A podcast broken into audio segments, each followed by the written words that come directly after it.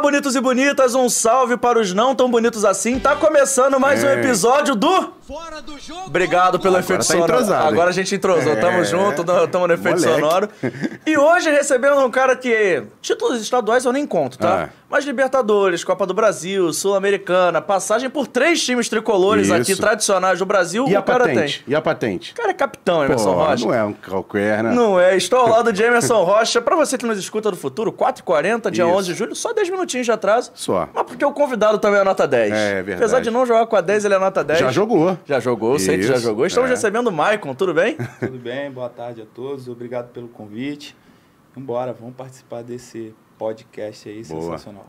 E pra você que chegou agora pelo Maicon, não esquece de se inscrever, ativar o Isso. sininho da notificação, curtir as nossas redes sociais. E hoje, inclusive, a gente tá com uma hashtag. Quer mandar alguma pergunta, ou quer citar a gente de algum jeito, marca lá, arroba fora do jogo teste e usa a hashtag Maicon no FDJ. Isso mesmo, Maicon no FDJ. FDJ que significa, Emerson Rocha, pra quem não sabe. Fora do jogo, ó. É, obrigado. Muito simples, muito fácil. A gente sempre começa aqui o nosso papo com uma pergunta antes, só pedindo pra produção dar aquele grauzinho no ar-condicionado, porque faz calor aqui em frente É. às câmeras. Quem é o Maicon? Todo mundo conhece o Maicon jogador, o Maicon volante, mas. E aí, quem é o Maicon? É, Michael é um moleque simples que veio de Bangu, né, em busca de um sonho que toda criança é, quer ser, né? Quer ser jogador de futebol. É, eu tive esse privilégio por 18 anos. né, hoje eu dei uma interrompida na carreira, mas eu sou um cara muito simples, tranquilo, parceiro. né, sempre fui um cara batalhador, que sempre mirei o topo para chegar né, aonde eu imaginava que eu poderia chegar com o meu potencial, com o meu talento e até com meus defeitos. Então, Michael é um cara super tranquilo aí. A produção pediu só pra você chegar ao microfone, o microfone mexe, pode. Não, não precisa você chegar pra frente, não. É, Ih, pode puxar um pouquinho mais pra perto. Aí, ó, já estão ali pedindo obrigado. Agora foi. É, mas você falou que, antes da gente falar sobre passagens por Madureira, que, que é bem extensa, né? Bem Emerson? extensa. Emerson estudou a parte do Madureira toda. Ele É, co- não, eu, eu Conta. cobri, eu cobri. Isso, tem, conta, é, tem história, tem história, tem história. Mas vai, vai, pode. Não, porque você falou na, na sua primeira fala que você deu uma interrompida na carreira. Pra muita gente fica na dúvida, mas é uma interrompida? É o final? Como é que você enxerga isso hoje? É, então é, é difícil você falar, ah, parei. Então é melhor dar uma interrompida, porque pode ser que apareça outras coisas, outras situações, e aí você fala, pô, parou, mas e agora voltou? Então é melhor falar que deu uma interrompida, dar uma esfriada na cabeça, né? A gente vê o que, que é, pode acontecer daqui para frente. Você tá com quantos anos, Marco? Vou fazer 37. 37. E voltou a morar no Rio. Voltei, né? Depois de Faz- quanto tempo?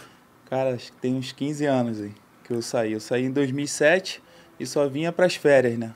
Férias ou um final de semana de folga de jogo, ou quando tinha jogo aqui contra algum dos clubes do Rio. Uhum. É, e ano passado, de setembro até fevereiro desse ano, eu fiquei em uns cinco meses no Rio, aí fui para Maceió, fiquei mais quatro meses e agora voltei. Voltei tem uma semana. Tava Voltei com no saudade? domingo. Pô, pra caramba. Vai ser difícil de me tirar daqui. novo. Alô, times do Rio, olha aí o cara aí, ó.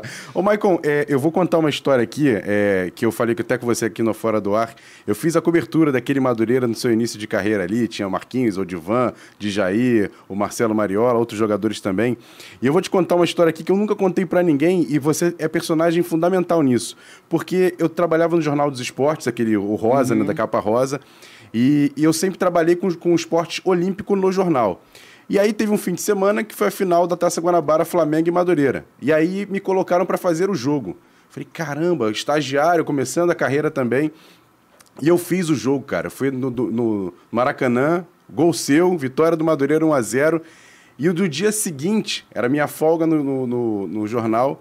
E quando meu pai foi na banca de jornal, ele comprou o jornal, cara. E é- foi a primeira matéria assinada com a tua vitória com 1 a 0 com o teu gol. Então, assim, e, e foi para Meu pai guarda aquele. Guardava, né? Meu pai faleceu em 2020, mas guardava aquele jornal como se fosse um troféu. Porque foi a primeira matéria minha assinada no Jornal dos Esportes. E ele tinha muito orgulho daquela matéria. Então eu falei, pô, quero, vou agradecer o Michael presencialmente. Nunca contei essa história para ninguém. Guardei para contar para você. E o Jornal dos Esportes era onde a gente também olhava para ver nossas avaliações, né? O que, que a pessoa dei nota boa, te dei nota boa. Então, é, Deu 10, Emerson? Dei 10, dei 10. Pô, o cara fez o era gol da vitória. É, pô, gol da vitória e quase que a gente foi campeão. Mas o Flamengo tinha um time muito bom também. No segundo jogo eles, eles reverteram o placar. O mais interessante é que dois anos, o que dizer, um ano, dois anos depois, eu acho, se eu não me engano, você faz o gol da Taça Rio também. Então, eu acho que foi 2006 eu fiz o gol da Taça Rio e 2007 foi esse jogo contra o Isso, Flamengo aham. que foram do- Isso. Foram dois jogos e aí o Flamengo saiu campeão. Mas você faz a final com o Botafogo, Faço né? a- Que, essa 2006, de é. 2006 É. fizemos uma final com o Botafogo. A gente tinha um time arrumadinho lá no Madureira. Muito moleque novo, com Aham. vontade, né? Então a gente Fala os nomes aí pra suprir. galera tentar lembrar aí. Ah, tem muita gente. Jogava Boiadeiro, é, Marquinho, Odivan, Paulo César, Tinha molecada Jair, nova, Muriqui. Muriqui, André Lima. Lima. Pô, uma galera, cara. Assim, É. vou esquecer de um ou outro aqui, porque tem que ser rápido, né? É, para lembrar, mas era um time muito bom. O técnico era o Alfredo Sampaio. Alfredo, é. Então era uma galera boa. ali. E é legal que a gente está falando de Madureira e você acabou indo. Você chegou no Madureira, mas você saía para jogar do time grande no resto da temporada e acabava voltando e sempre fazendo bons estaduais. É. Acabou que o estadual era uma boa vitrine para você e também para outros jogadores de Madureira. Você citou o caso de André Lima, Muriqui.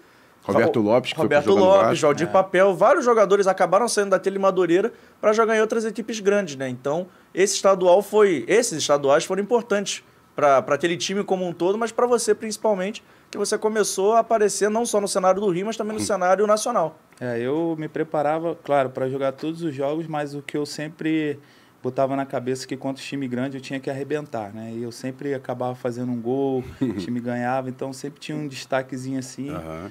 E aí era tempo também de, de amadurecimento, né? O início da carreira, é, muitas dificuldades, mas foram, foram dois campeonatos cariocas ali pelo Madureira que, que eu pude me destacar bastante. O curioso é que em 2014, eu estava já na Rádio Globo, fazendo já a cobertura de clube, e aí eles fizeram um especial dos times chamados Pequenos do Rio para fazer um especial nos programas. E eu fui até a Conselheiro Galvão e bati um papo com, com Elias Duba. E perguntei pro Duba assim, Duba, qual foi o jogador que trabalhou com você aqui que você mais tem saudade? Ele falou assim, cara, todos eu tenho saudade, mas o craque era o Maicon. Ele fala isso até hoje, cara. Ele falou, Seu o craque... O craque do time era um, era um pai, assim, É. principalmente para a galera mais nova, assim, sabe? Hum. É, apesar do Madureira ser um clube é, de, de menor é, estrutura que os outros, Uhum. o seu Elias sempre procurava é, dar um suporte legal para a gente, para que a gente pudesse é, desempenhar o melhor, até porque era uma oportunidade também do clube é, fazer um dinheiro, vender Uhum. um ou outro jogador e, e se manter ne- nesse padrão aí, porque dificilmente o Madureira joga a segunda divisão do Carioca Isso. e sempre faz boas campanhas. Uhum. Então o seu Elias assim foi um pai assim, porque eu cheguei no Madureira em 98. Hum. E eu fiquei, eu joguei em 98, aí em 99 eu eu só jogava futebol de salão. Aí joguei 2000, fui campeão de infantil pelo Madureira. Joguei 2001, 2, 3, aí 2004 eu fui pro Fluminense. Aí fiquei 2004 e 5. 2006 eu voltei. Aí joguei o Carioca e depois fui pro Botafogo. Aí não renovou o contrato lá no Botafogo. 2007 eu voltei, fiz um campeonato e aí fui vendido para Alemanha. Caramba, ou seja, rolou um dinheirinho pro Madureira aí nessa Rolou. negociação. O, o bom e o gratificante é isso, assim, e, e as histórias que a gente tem, né, para contar. Uhum. É, agora, quando eu voltei de Porto Alegre em setembro, outubro, eu fui lá em Madureira e você vê as tuas fotos de moleque lá, Uhum. né, com, com um título da Taça Rio, todos os funcionários daquela época ainda lá. Então Uhum. é, é legal, assim, o carinho que as pessoas têm por mim e eu por eles. Então eu pude é, encontrar o seu Elias, ele até queria que eu jogasse carioca lá. eu falei que vai, não vai faltar oportunidade Uhum. que o meu desejo era de encerrar a carreira jogando pelo Madureira novamente, Pô, porque que foi bacana. onde eu, onde eu comecei. Então, seu Elias era, um, foi um, era não, foi um pai e é um pai para mim. E aquelas resenhas lá no vestiário, o Divan, de Jair, tem Pô, alguma história? mu- Tem muita, né, cara? Assim, mas pra, é, tem bastante tempo, então Aham. tem coisas assim que tu não consegue lembrar. Mas os caras eram, os caras tinham muita resenha, eles É. já tinham vivenciado muitas coisas, Verdade. né, a mais que a gente de Jair, então, que também eram como se fosse um pai pra gente ali, né? Uhum. Porque ajudava bastante, dava bastante conselhos. Para mim era um, era foi um privilégio Uhum. poder jogar com ele lado a lado e ele sempre me dava uns, uns conselhos, então me fez crescer assim como Hoje, jogador. hoje é o auxiliar técnico da seleção sub-20, É. lá do Ramon Menezes. Então, acaba que que dá pra falar que você aprendeu muito com esses jogadores assim, Com porque você certeza. já tinha um Odivan que era campeão da Libertadores, campeão brasileiro, tinha o Djair, tinha o Marquinhos. É, foi importante para sua formação ter esses jogadores ali ao seu lado para Referências, né? para fazer de referência, né? E você acabou, no futuro, se tornando essa referência para os mais jovens. A gente Hum. lembra aquele time só do Grêmio, Luan, Everton, Cebolinha, vários, o Arthur, que jogou do seu lado, vários outros jogadores. É. Jean-Pierre. Jean-Pierre, muitos passaram ali e você tinha essa coisa de ser o experiente, ser o capitão. Então isso acabou, você acabou vendo os dois lados da moeda no futebol, é muito legal, né? Ah, com certeza, porque é, tudo que eles já tinham vivenciado, vivido ali como jogador de futebol, a gente estava começando a viver. Então, se eles tivessem feito algo de errado, eles nos direcionavam para que a gente não cometesse o mesmo erro que eles. Então, Uhum. E, e isso eu fiz também com os mais novos quando eu estava no Grêmio, né? Ó, eu já vivi isso, isso, isso, isso daqui é errado, isso daqui é certo. Você que escolhe o caminho, entendeu? Aonde você quer chegar, você que determina onde você quer chegar. Então, eu, eu por ter aprendido um pouco também, e como eu já tinha vivenciado muitas coisas no futebol, eu sempre tentava passar essa- essas coisas. Porque o, o dom de jogar, o talento, ele já tem. né? Uhum. Então, muitas vezes, é, começam a aparecer coisas na, na vida, né? É, porque você está jogando, você é titular do Grêmio, você é não sei o quê, então todo mundo é teu amigo. tu- Uhum. se tu é feito, fica bonito, entendeu? Então tem várias É situações e é, a oferta é muito grande, É. entendeu? Todo mundo quer estar perto para e aí eu sempre tentava alertar, ó, cara, isso daqui é certo, isso não Uhum. é, mas você que escolhe, a vida é tua, Verdade. entendeu? Agora, você teve essa passagem no Madureira, tem passagens de dois grandes clubes aqui do Rio, tanto Fluminense quanto Botafogo. Mas, por exemplo, tem outros dois que não estão nessa história toda aqui, mas você tem um pouco de ligação. O Vasco, você jogou futsal no Vasco, se não me engano, ali em 99, se eu não me engano. E o Flamengo é seu time do coração, né, cara? Então, assim, você tem envolvimento com esses quatro clubes, assim. E acabou não, por exemplo, assim, se destacando nesses clubes, assim. Como é que é isso pra você? Até mesmo nessa passagem no Vasco no futsal, você pôde conviver, por exemplo, com o time profissional do Vasco, mas também naquela época do futsal do Vasco, ele também tinham grandes jogadores de futsal no Vasco também. Como é que, era, como que foi aquela passagem? Então, no Vasco eu joguei futsal em 99, fui campeão pelo Vasco em 99. E assim, era o meu sonho, eu queria ser jogador de futsal, porque eu gostava muito daquilo ali. Uhum. entendeu? Mas só que a gente sabe que a realidade é diferente de campo e salão. Então, foi um ano de 99 onde eu não joguei campo no Madureira, porque naquela época a gente tinha muito mais dificuldade que agora, eu acho, assim, Uhum. né? Pela, por causa de estrutura, essas coisas. Hoje, os moleques têm um suporte muito maior que o nosso. Acaba ficando em concentração, todas essas... Claro que tem muita dificuldade também. Uhum. Mas, tipo, por eu gostar de jogar um o futebol de salão, e no futebol de salão tu ganhava 200 reais, 100 reais. Naquela época era Ô, dinheiro pra caramba. A pra gente cá. com 13 anos, É. 14. E no campo, pô, você tinha que, pô, botar a camisa de escola pra ir. Tu tem que pegar dois ônibus, dar sorte do motorista deixar você deixar você entrar pela frente no ônibus, entendeu? Então Uhum. era, uma, era uma situação assim bem complicada. Né? E, e o Flamengo, é, desde criança, é, vem seguindo de família, né? Minha família, todo, todo mundo torcia pro Flamengo. E o Flamengo foi o time que eu, quando eu jogava contra, foi o time que eu mais fiz gol jogando contra. Caramba. Eu fiz um pelo, pelo Fluminense, foi meu primeiro gol no profissional, em 2004. Fiz dois pelo Madureira e um pelo São Paulo. Então, Então, a sempre ficava- tentava fazer grandes jogos Mas pro a Flamengo família- para que, de repente, eu tivesse a oportunidade de jogar um dia no Flamengo, né? Chegou a Mas- ter oportunidade? Não, Nunca fizeram uma Não. proposta, nada chegou, nenhuma consulta. não. Aí depois eu também me firmei muito- um tempo bom no Aham. Grêmio, né? E tu começa a criar é, uma identificação muito grande com o clube. Então, hoje o Grêmio é, é o top para mim, Claro. né, cara? Por tudo que eu vivi lá, né? Por, A identificação. É, pô. pô. E a família, quando fazia gol no Flamengo, ficava feliz pelo Marco ou, pô, chateada de ter Não, metido gol no tem que estar Flamengo? feliz, Tem meu tá amigo. feliz. Quem põe as coisas dentro de casa, meu amigo, tem que estar feliz. Exatamente. É, a gente mais que o tem futebol essa. clube, né? Antes a gente continua. errado. Igual o meu amigo, né? Meu irmão, Bruno Muniz. Vai brigar com a Light? Não dá, né? Não tem como. Não tem como. Aí, Essa frase é boa. pô, não tem como.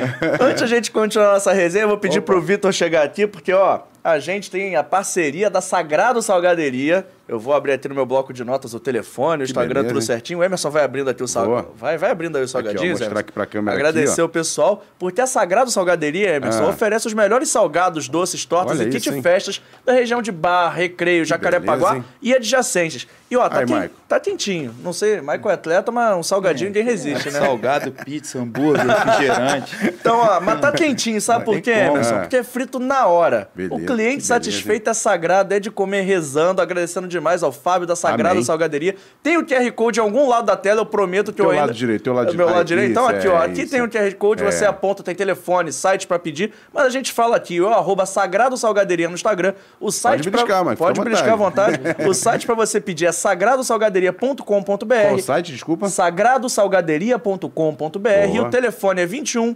982354566. Vou repetir. Isso. 21 982354566. Calma aí, não anotei de novo? Vamos lá pela Quer, quer ler também? Não, pode você falar, tem pode prática falar. de rádio. Pode Vamos lá. É falar. 21 98 23 54 566. Boa. Você liga, pede aí o seu salgadinho. E se for pedir, faz aquela moral, né, Emerson? Hashtag. Posta no Instagram, marca o Fora do Jogo Teste, Hum. marca também a Sagrado Salgaderia. Obrigado aí, o pessoal. O QR Code tá aqui. É mais fácil você pedir. Tem também lá no iFood, valeu? Eu vou Isso. comer uma coxinha aqui, porque tem de ferro, e você toca o papo aí, Emerson. Então, Michael, eu queria te perguntar sobre essa questão. A gente vai falar muito sobre, essa- sobre a sua passagem no Grêmio, porque não tem jeito. Hoje virou o Michael do Grêmio, né? Então, isso é, é identificação com o clube é sempre legal. Mas eu queria falar com você sobre uma, uma situação que seria, sei lá, eu acho que seria um top, mais top ainda da sua carreira, que era a Copa do Mundo 2018, né, cara? Você estava na pré-lista ali para aquela Copa do Mundo, sem nunca ter sido chamado, mas estava naquela lista ali. É, eu acho, independente de se aconteceu ou não, mas só ter sido lembrado deve ter sido muito gratificante, né? Pô, eu já, eu já tava me sentindo na Copa, mesmo assistindo em casa, né, cara? Porque, como você falou, eu nunca tinha sido convocado para a seleção, nem de base, nem da categoria de base. E você na Copa de 2018, com 32 anos, ser lembrado, né, pelo que as pessoas que é, receberam alguns feedbacks, essas, essas coisas, parece que o Tite, junto com o seu auxiliar, foram ver dois ou três jogos na arena. O, o um, o Tite viu um e os auxiliares vi- olharam dois. E foram jogos que eu me destaquei bastante, mas eles já me conheciam de jogar contra. Eu Claro. joguei bastante contra o Tite quando ele estava no Corinthians. Então, foram jogos assim que ele foi olhar outros jogadores e eu fiz partidas assim fantásticas. Então, ele ficou bem encantado assim pela Uhum. Será que foi aquele jogo jeito. contra o Santos que você faz dois Esse eu gols? acho que também foi É. um dos jogos contra o Cerro pela Libertadores. Sim. Nós ganhamos de 5 a 0. Uhum. Foi um foram dois jogos assim que eu me destaquei bastante que ele estava presente, né? Então Isso. tem bastante jogos que eu fui bem, tem jogo que também eu fui mal, né? faz parte. Mas assim, eu acho que esses jogos ficaram marcados porque eram jogos que ele estava presente. né? Então, e você ser lembrado, cara, assim, foi para mim foi um troféu assim gigante que que eu vou guardar sempre. Ah, tu não foi pra Copa, mas eu tava ali. Tava ali. Fui lembrado. Se levantasse a taça, eu queria É, minha medalha. ô, E você sabia que os auxiliares, o Tite estava lá na arena, ou você foi descobrir depois quando o seu Não, a nome gente apareceu na sabia lista? porque tinham jogadores nossos que, por exemplo, Jeromel, Luan, que estavam em nível alto, o Marcelo Groi, né, Uhum. que estavam sendo observados por ele para de repente ser Uhum. convocado. Jeromel acabou indo para a Copa. Então, a gente sabia porque as pessoas falavam, ó, o Tite vai estar aí na, na arena hoje vendo o jogo. E assim, eu nunca carreguei isso como pressão, assim. Eu acho que meu objetivo ali no Grêmio era muito é, certo, assim, do que eu... Não, eu, a minha seleção é o Grêmio. Uhum. Eu tenho que estar bem aqui sempre, independente se o Tite vai estar aqui ou não. Eu tenho que desempenhar o meu melhor aqui em cada jogo, não importa o adversário. Então eu sempre fui muito centrado, essas coisas nunca mexeram comigo, assim, sabe? De, caraca, o treinador da seleção vai estar aqui. Eu agia naturalmente e eram jogos que eu crescia muito, assim, até porque eram jogos grandes. Se ele estava lá para ver, Verdade. era um jogo importante, Uhum. entendeu? Então tu tem que estar concentrado, focado mil por cento para você fazer uma partida boa. E era o que eu era o que eu fazia, entendeu? E, a- e calhou dele estar presente. Aham. Então foi uma coincidência assim que talvez despertou algo nele Uhum. que de repente ele poderia estar procurando em um ou outro jogador e ele viu que eu tinha esse potencial para fazer. Agora, Assim. faltou isso na sua carreira, vestir a camisa da seleção em algum momento? Por exemplo, a gente entrevistou há umas duas semanas aqui o Borges. E o Borges vestiu pelo menos um jogo e falou, cara, isso aí pra mim já foi o troféu, assim. Faltou isso pra você? É. Ah, com certeza. Falta, né? Porque todo mundo sonha, né? Uhum. jogar em representar seu país. Pô, não tem como, não tem ninguém aí que. Não, o cara quer jogar na seleção. Eu até criei uma, uma expectativa em 2016, porque Uhum. nós tivemos aquele acidente da Chapecoense, né, Isso. cara? Aquela tragédia e teve um jogo de Brasil e Colômbia que eram só jogadores do Brasil. E eu Isso. tinha sido campeão da Copa do Brasil, eu era o capitão do time. Eu tinha feito uma semifinal e uma final assim, muito boa, jogando Uhum. bem. Então eu falei, caraca, tem um grande chance. Mas só que tinham moleques novos no time que também tinham se destacado. Uhum. E aí o Tite acabou escolhendo os, os mais novos e outros de outro time.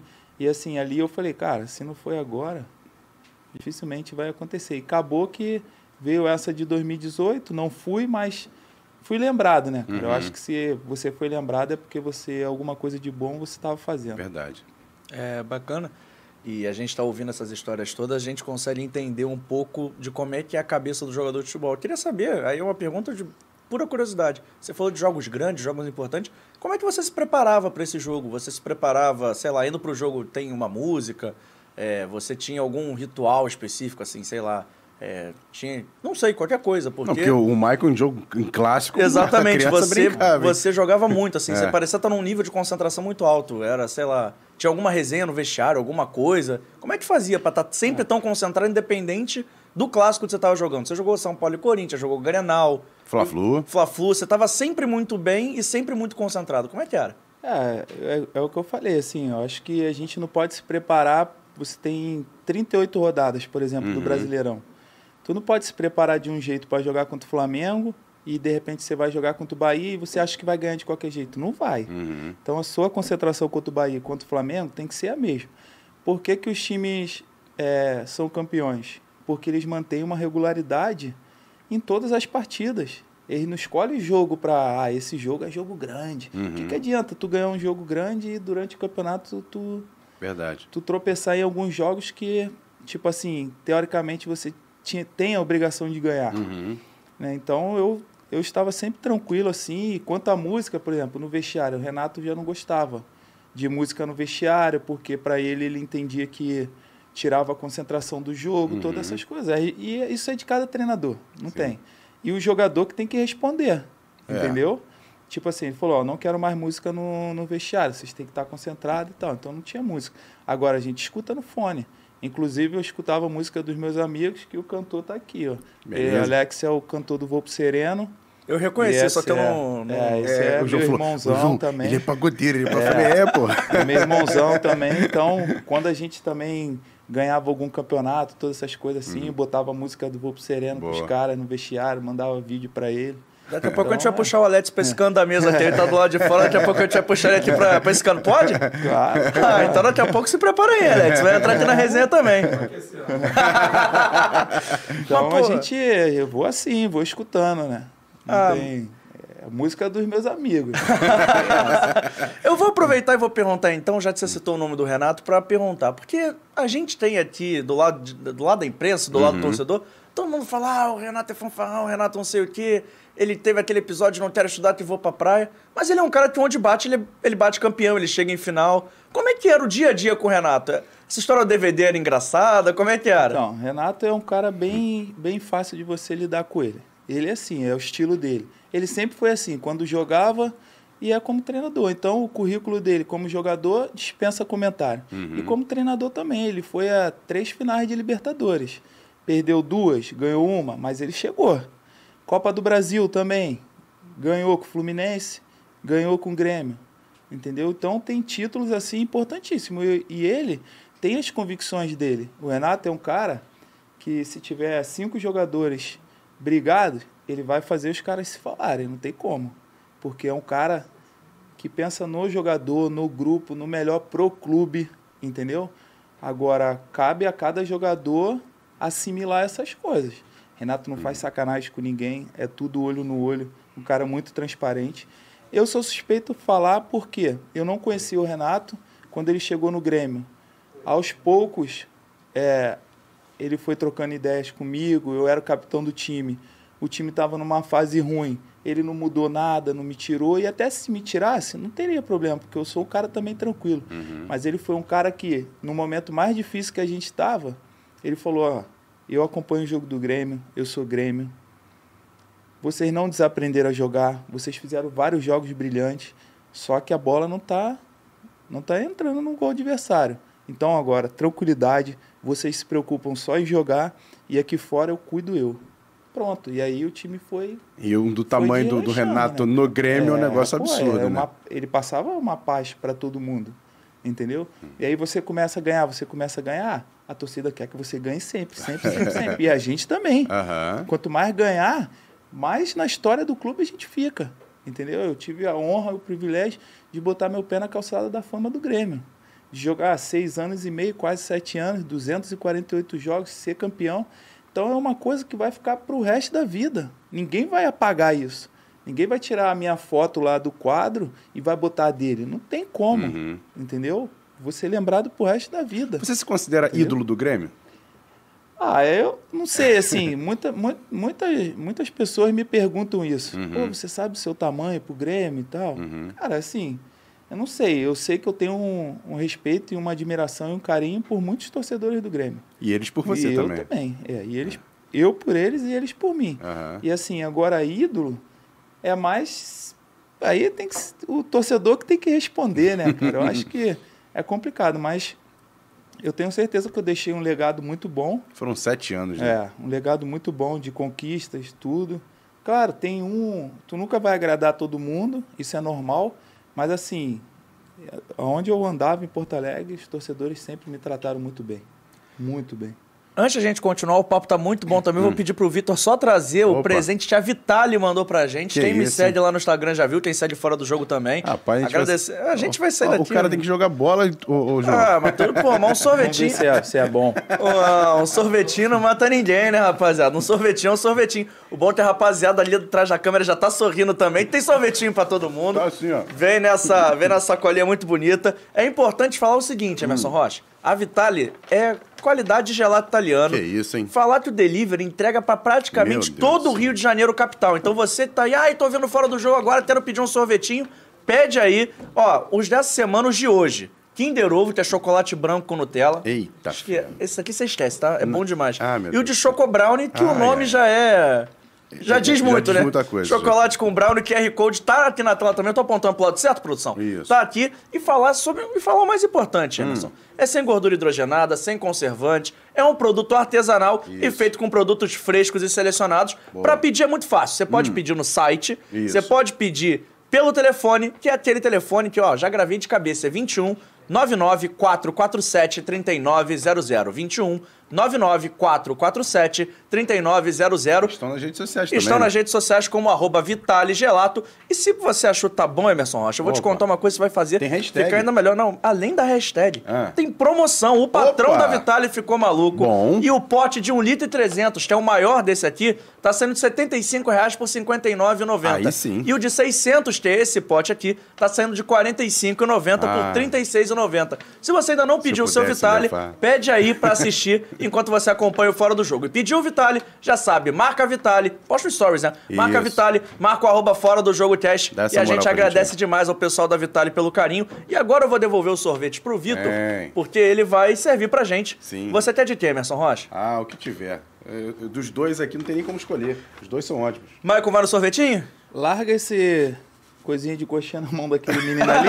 Não, pera aí, então. Dois minutos então, ele pera aí, pera aí. Pô, Alex, um, Alex é coxinha? Não, passa aí a coxinha é, pro Alex. Pô, tadinho, não, pô, o cara tá. Alex e o Alan lá. Alex e Alan, passa aí pra ele. dois minutos, Pô, não, fica à vontade. Ele acaba com É, fica à vontade, entra aí. Vai pegar. Não, pode pegar, não, mas pega pode aí. levar aí, pega, leva. Pode pegar, pode pegar a caixinha. Leva Isso. a coxinha, mas vou te contar um segredo. Mas você vai trazer de volta daqui a pouco. Eu já vou até pedir pra produção Isso, é. ir arrumando. O microfone tá ligado, Iado? Então daqui a é. pouco o Alex vai sentar aqui com a gente pra, pra gente bater uma... Pô, a gente vai fazer futebol e música hoje. Gosto. Nem sob encomenda a gente estava também. Ah, o pagode é bom demais. É. Mas o Michael tava falando sobre o Grêmio. Hum. E eu perguntei sobre o Renato e tudo mais, mas eu acho importante a gente falar sobre aquele time que é um time de várias fases diferentes, ninguém que fica sete anos sem sete anos só de glória, só de derrota, enfim. Mas você é um time que é campeão da Copa do Brasil em 2016 e em 2017 é campeão da Libertadores. Queria que você falasse como é que era o ambiente e o que, que você sentiu de diferença, porque alguns jogadores chegaram, outros saíram, mas era um time muito forte e, além de tudo, muito copeiro, né, Maicon?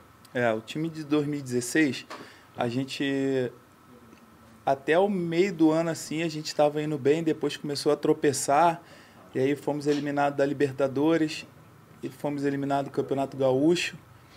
E aí tinha uma cobrança muito grande porque o Grêmio estava muitos anos sem, sem conquistar um título. E aí uhum. foi a hora que o Renato chegou e passou essa tranquilidade que eu falei aqui. Foi a virada, pouco, né? Foi a virada e ganhamos. No outro ano, com certeza, saiu um jogador que era o Wallace, foi vendido. Uhum. O Wallace se destacou bastante também. E era jovem, né? No outro ano foram chegando jogadores também de muita qualidade. Nós fomos eliminados no Campeonato Gaúcho de novo. fomos na Copa do Brasil. Acho que a gente perdeu na semifinal pro Cruzeiro, Uhum. nos pênaltis. E fomos campeões da Libertadores, né? Eu joguei pouco a Libertadores porque eu operei o tendão de Aquiles. Uhum. E assim, o time era muito bom. A rapaziada era muito unida. Todo mundo sabia o que queria. A gente sabia que, é, que a gente ia para os jogos assim e pô, a nossa chance de ganhar era muito grande porque o comprometimento de todo mundo, a parceria, isso conta muito. Então foram é, dois times assim que quase não se desfez Uhum. e foram chegando jogadores com muito potencial também que foi agregando muito. Então, assim, foram dois anos assim fantásticos. Agora, aquela final da Copa do Brasil de 2016 é um negócio muito especial, né? Porque é, todo mundo dava quase como certo o título do Galo e vocês foram ali e conseguiram levantar aquela taça especial, que eu lembro até do, do jogo final lá no, no- no- na Arena do Grêmio, aquela questão da fumaça, o gol no final. Mas vocês estavam nem aí, já o título já aí, estava... tinha ganho. assim, é, o time do Atlético era um time muito bom. Muito. Era muito mais favorito que a gente. Uhum. Mas a gente tinha muita fome de ganhar. Porque a gente sabia que se a gente ganhasse, depois de 15 anos, a gente ia ficar na história do Grêmio pro resto da vida. Uhum. E talvez os jogadores do Atlético, assim, por ter muito talento também, talvez na, na cabeça deles poderiam estar achando que. Pô, Iam ganhar fácil. que- não fácil, mas que iriam ganhar. Uhum. E a gente estava muito concentrado. A gente fez um primeiro jogo, assim, de excelência. Foi mesmo. Tivemos chance de fazer 4, 5. Uhum. E aí, pô, a gente foi pro jogo da volta, cara. Quando a gente chegou na rua, assim, da arena, é um trajeto de 50 metros, a gente demorou mais de uma hora. Pô, Caraca, aquele torcida. mar azul. Pô, eu falei, rapaziada, não tem como a gente perder esse jogo aqui hoje. Olha isso daqui. E a arena lotada, cara, entupida assim. E a gente, eu falei, hoje não tem jogo bonito, não tem nada, hoje é guerra. Vamos guerrear, marcar os caras. Se tiver que arrumar confusão, arruma. Os caras não podem fazer gol na gente. Ou a gente faz, ou o jogo acaba 0 a 0 e a gente é campeão. E, tipo assim, fomos levando até os 40 e pouco do segundo. Aham. E aí a gente conseguiu fazer um gol, aí já não ia fazer três gols na gente nunca. Nunca, é. faltando cinco, seis minutos para acabar o Aham. jogo. Nunca. Acabava com as bolas todas. Tanto que tem torcedor do Grêmio até hoje que não viu Não aquele viu gol, o do Casado. Viu depois, né? Mas, pô, Achou que ganhou aquele aí jogo. já era. Ah, mas já tinha ganho É, primeiro. pô, e aí quando você, campeão, tira um peso de 15 anos, o torcedor dá uma... A gente, ó, ganhamos, mas daqui para frente tem que ganhar de novo. Pô, mas só que você joga sem aquele peso, né? Aham. Porque se passaram vários jogadores nesses 15 anos e cada vez que não ganha, a pressão vai aumentando. Vai aumentando. E a gente conseguiu quebrar esse tabu, né? Eu ia perguntar sobre esse título até de 2016, que tem dois lados. Tem o lado que você falou, de vários jogadores e tal, mas tem muito jogador da base, né? Você citou o Wallace, mas tinha, Sim, tinha, tinha Luan, Cebolinha, Pedro Rocha, Luan, Como é que era pra você, aí de novo voltando àquela pergunta, mas como é que era pra você, capitão, numa final, chegar pros caras, ainda tinha o Renato, tinha o Renato para te ajudar, mas eu ia perguntar antes nessa campanha, porque o, o Grêmio começa o ano com o Roger, treinador, Isso. e muita gente ficou falando que ah, o Roger formou aquele time, era o time do Roger, o Renato só ajustou algumas coisas. Eu queria saber como é que era pra vocês internamente, é, o que você pode falar do trabalho do Roger e como é que ele participou de alguma forma daquele título. Porque era um time que jogava bem, jogava, mas acabava não vencendo, acabava entrando numa fase não tão boa. Então como é que era pra vocês esses dois lados assim? É, o Roger, ele tem a, a maneira dele, né, de, de trabalhar, o Renato tem a dele, assim, mas eu acho que foi um conjunto, né? Tipo assim, claro que se você pega um, um, um time quase no final do ano, é claro que alguma coisa do outro treinador fica ali ainda. Verdade. Entendeu? Uhum. A gen- é, foi o que o Renato falou. Vocês não desaprenderam a jogar. Olha, quantos jogos aí vocês fizeram, cara? Que a gente saía tocando e fazia gol. Vocês precisam só estar tranquilos. E foi o que ele passou, com a maneira dele de dar treino, a- é, passando confiança, é, as, as reuniões, todas essas coisas. Ele foi a- acrescentando coisas que foram fazendo a gente voltar a ter Uhum. confiança. E isso pro jogador é tudo. Imagina, você chegando no teu trabalho e teu chefe só porrada. Porrada, porrada. Tu fala, porra, meu irmão, o que eu tô fazendo aqui? Hum. Entendeu? Agora, se teu chefe fala assim, pô, você tá mal, ele fala assim, meu irmão, levanta a cabeça. Vambora, você é bom pra caramba, pô. Você tem potencial, você já. Cara, desperta um, uma coisa em você que tu, Uhum. tu vê Verdade. um foguete, pô. Entendeu? motiva, é, né? pô, te motiva. Aham. Entendeu? Imagina, teu chefe, caraca, meu chefe tá me dando mal moral. Entendeu? Verdade. Se ele te der porrada, tu vai pra baixo, tu quer se enfiar embaixo do, da mesa. Agora, se ele te bota pra cima, meu irmão, tu, caraca, pô, o cara confia em mim, meu irmão. Aí tu vai, Vou entendeu? pra dentro. E tinha um jogador que talvez represente muito essa fase de ser um foguete, porque ele veio, é, começou na base, subiu e acabou. Não só com o ano de 2016, mas principalmente com 2017, é o Luan. Uhum. Queria falar como é que foi, queria que você falasse como é que foi jogar do lado dele e como é que você vê o Luan hoje, se vocês têm algum contato, é, o que, que pode ter acontecido, porque pô, o Luan tava voando no Grêmio, foi O rei da. América. Era o rei É. da América, acabou não encaixando tanto. Então como é que você vê isso? Até por você ser muito experiente, você passou por algumas fases no futebol. O que, que, É, o que então, dá pra falar do Luan? O, o Luan, quando eu cheguei no Grêmio em 2015, ele era um dos principais jogadores. E ele foi, foi se destacando, destacando. E o time tinha um jeito de jogar que ajudava muito ele também. Uhum. Ele tem qualidade, então ele se destacou 15, 16, 17. 18 ele já era protagonista junto com o Cebolinha. Aí 19 já, entendeu? Já foi perdendo espaço aqui, outro ali, mas sempre foi grande jogador.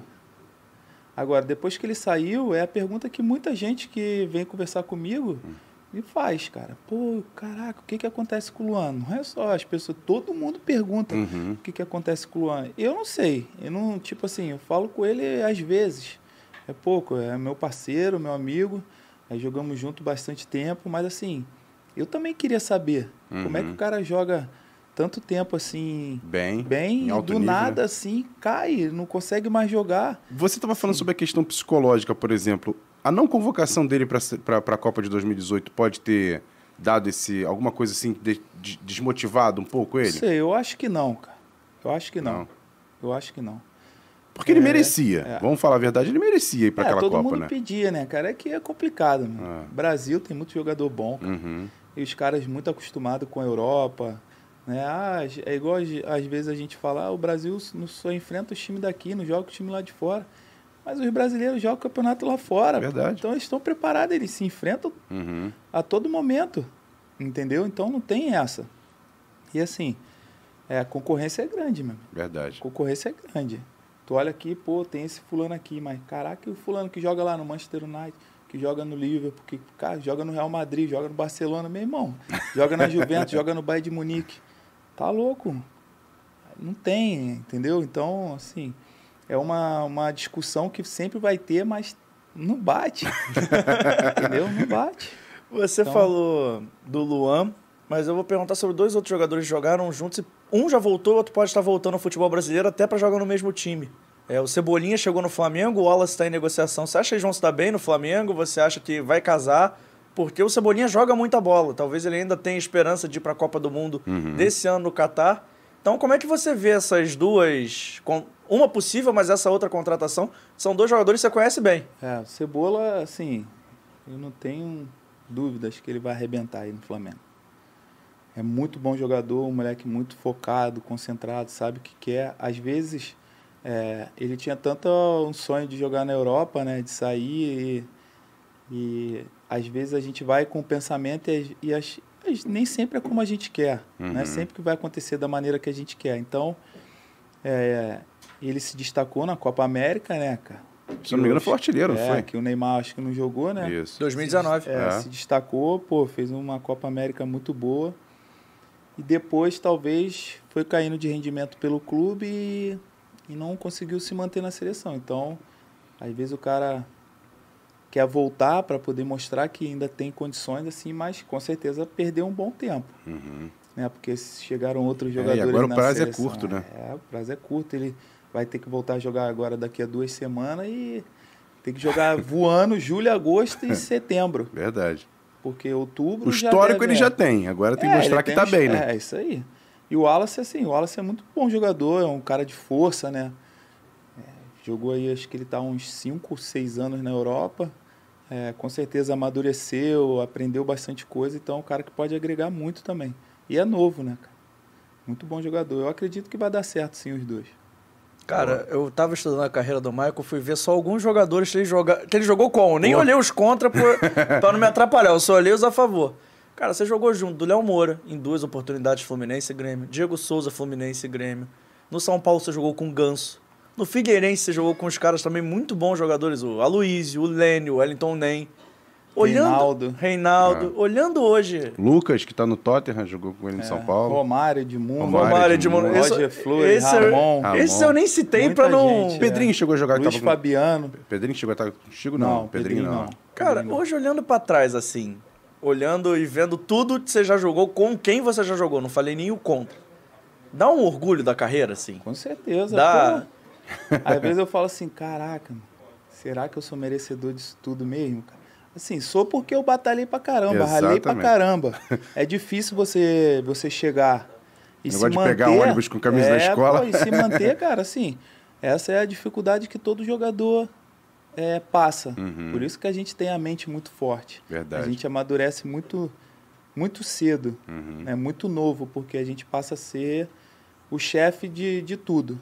Então, assim, é, é uma experiência assim que a gente tem a mente muito mais forte do que muita gente, porque a gente vive pressionado o tempo todo. É, Eu sempre falo, jogador de futebol, meu amigo, ganha para viver dentro da panela de pressão, meu, não é nem para jogar. para jogar é tranquilo, você jogar e tudo, mas é quarta e domingo você tem que ganhar, meu amigo, não tem jeito. Verdade. Tem jeito. Fora as críticas, a É. pressão de Então, torcida. por isso que é, o futebol para mim é 90% é aqui, a mente, né, onde você tem que estar preparado, saber que você vai tomar porrada, elo- vai ser elogiado, mas que você vai tomar porrada a ma- a maior, parte da tua carreira. E se tu você- se você deixar isso influenciar, meu amigo, você ó, vai embora, Uhum. vai embora, não consegue mais levantar. Então, o cara tem que estar com a mente forte, tranquilo, sabendo que você entrou para jogar ou para treinar, você fez o seu melhor. Se não aconteceu daquele jeito, que você tem que trabalhar mais, que tem que fazer mais. E assim ir embora, porque senão, meu amigo, já, Já era. era. Dali você vai lá para baixo. E por falar em panela de pressão, enquanto o Vitor vai chegar aqui com os nossos sorvetinhos, pra gente dar uma amenizada. Mas clássico, dá pra falar de ser um mister clássico, principalmente no Rio Grande do Sul, né? É Grenal, com- como é que é jogar um Grenal? Explica, tenta, diferente, tenta é. passar a sensação. É o clássico mais difícil, você já jogou? Assim, é diferente, cara. A atmosfera, assim, o clima, como que movimenta a cidade. Como que movimenta a cidade. Cara, é diferente. Eu tive prazer de jogar aí 19 clássicos. Cara, é sensacional. Quando você chegou a passar no Grêmio, o, o Valdir Espinosa também estava junto com, o- com o Renato? O Valdir Espinosa chegou um pouquinho depois. Depois, né? Mas chegou a trabalhar com ele lá, né? Ele foi meu primeiro treinador no profissional. É mesmo? No Fluminense, No Fluminense. né? Verdade. Foi ele. E reencontrá-lo depois de tanto tempo.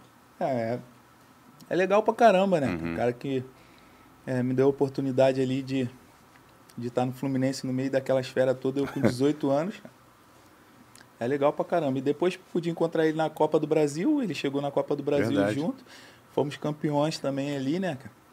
É legal, cara. Foi um cara vitorioso na carreira, né, cara? O professor Valdir foi uma das pessoas É. mais legais que eu já conheci na vida, assim. Agora, ainda essa- essa questão das vitórias no Grêmio, porque a gente falou aqui da Libertadores, é claro que a Libertadores, em termos de, de é, valor, é maior do que a Copa do Brasil.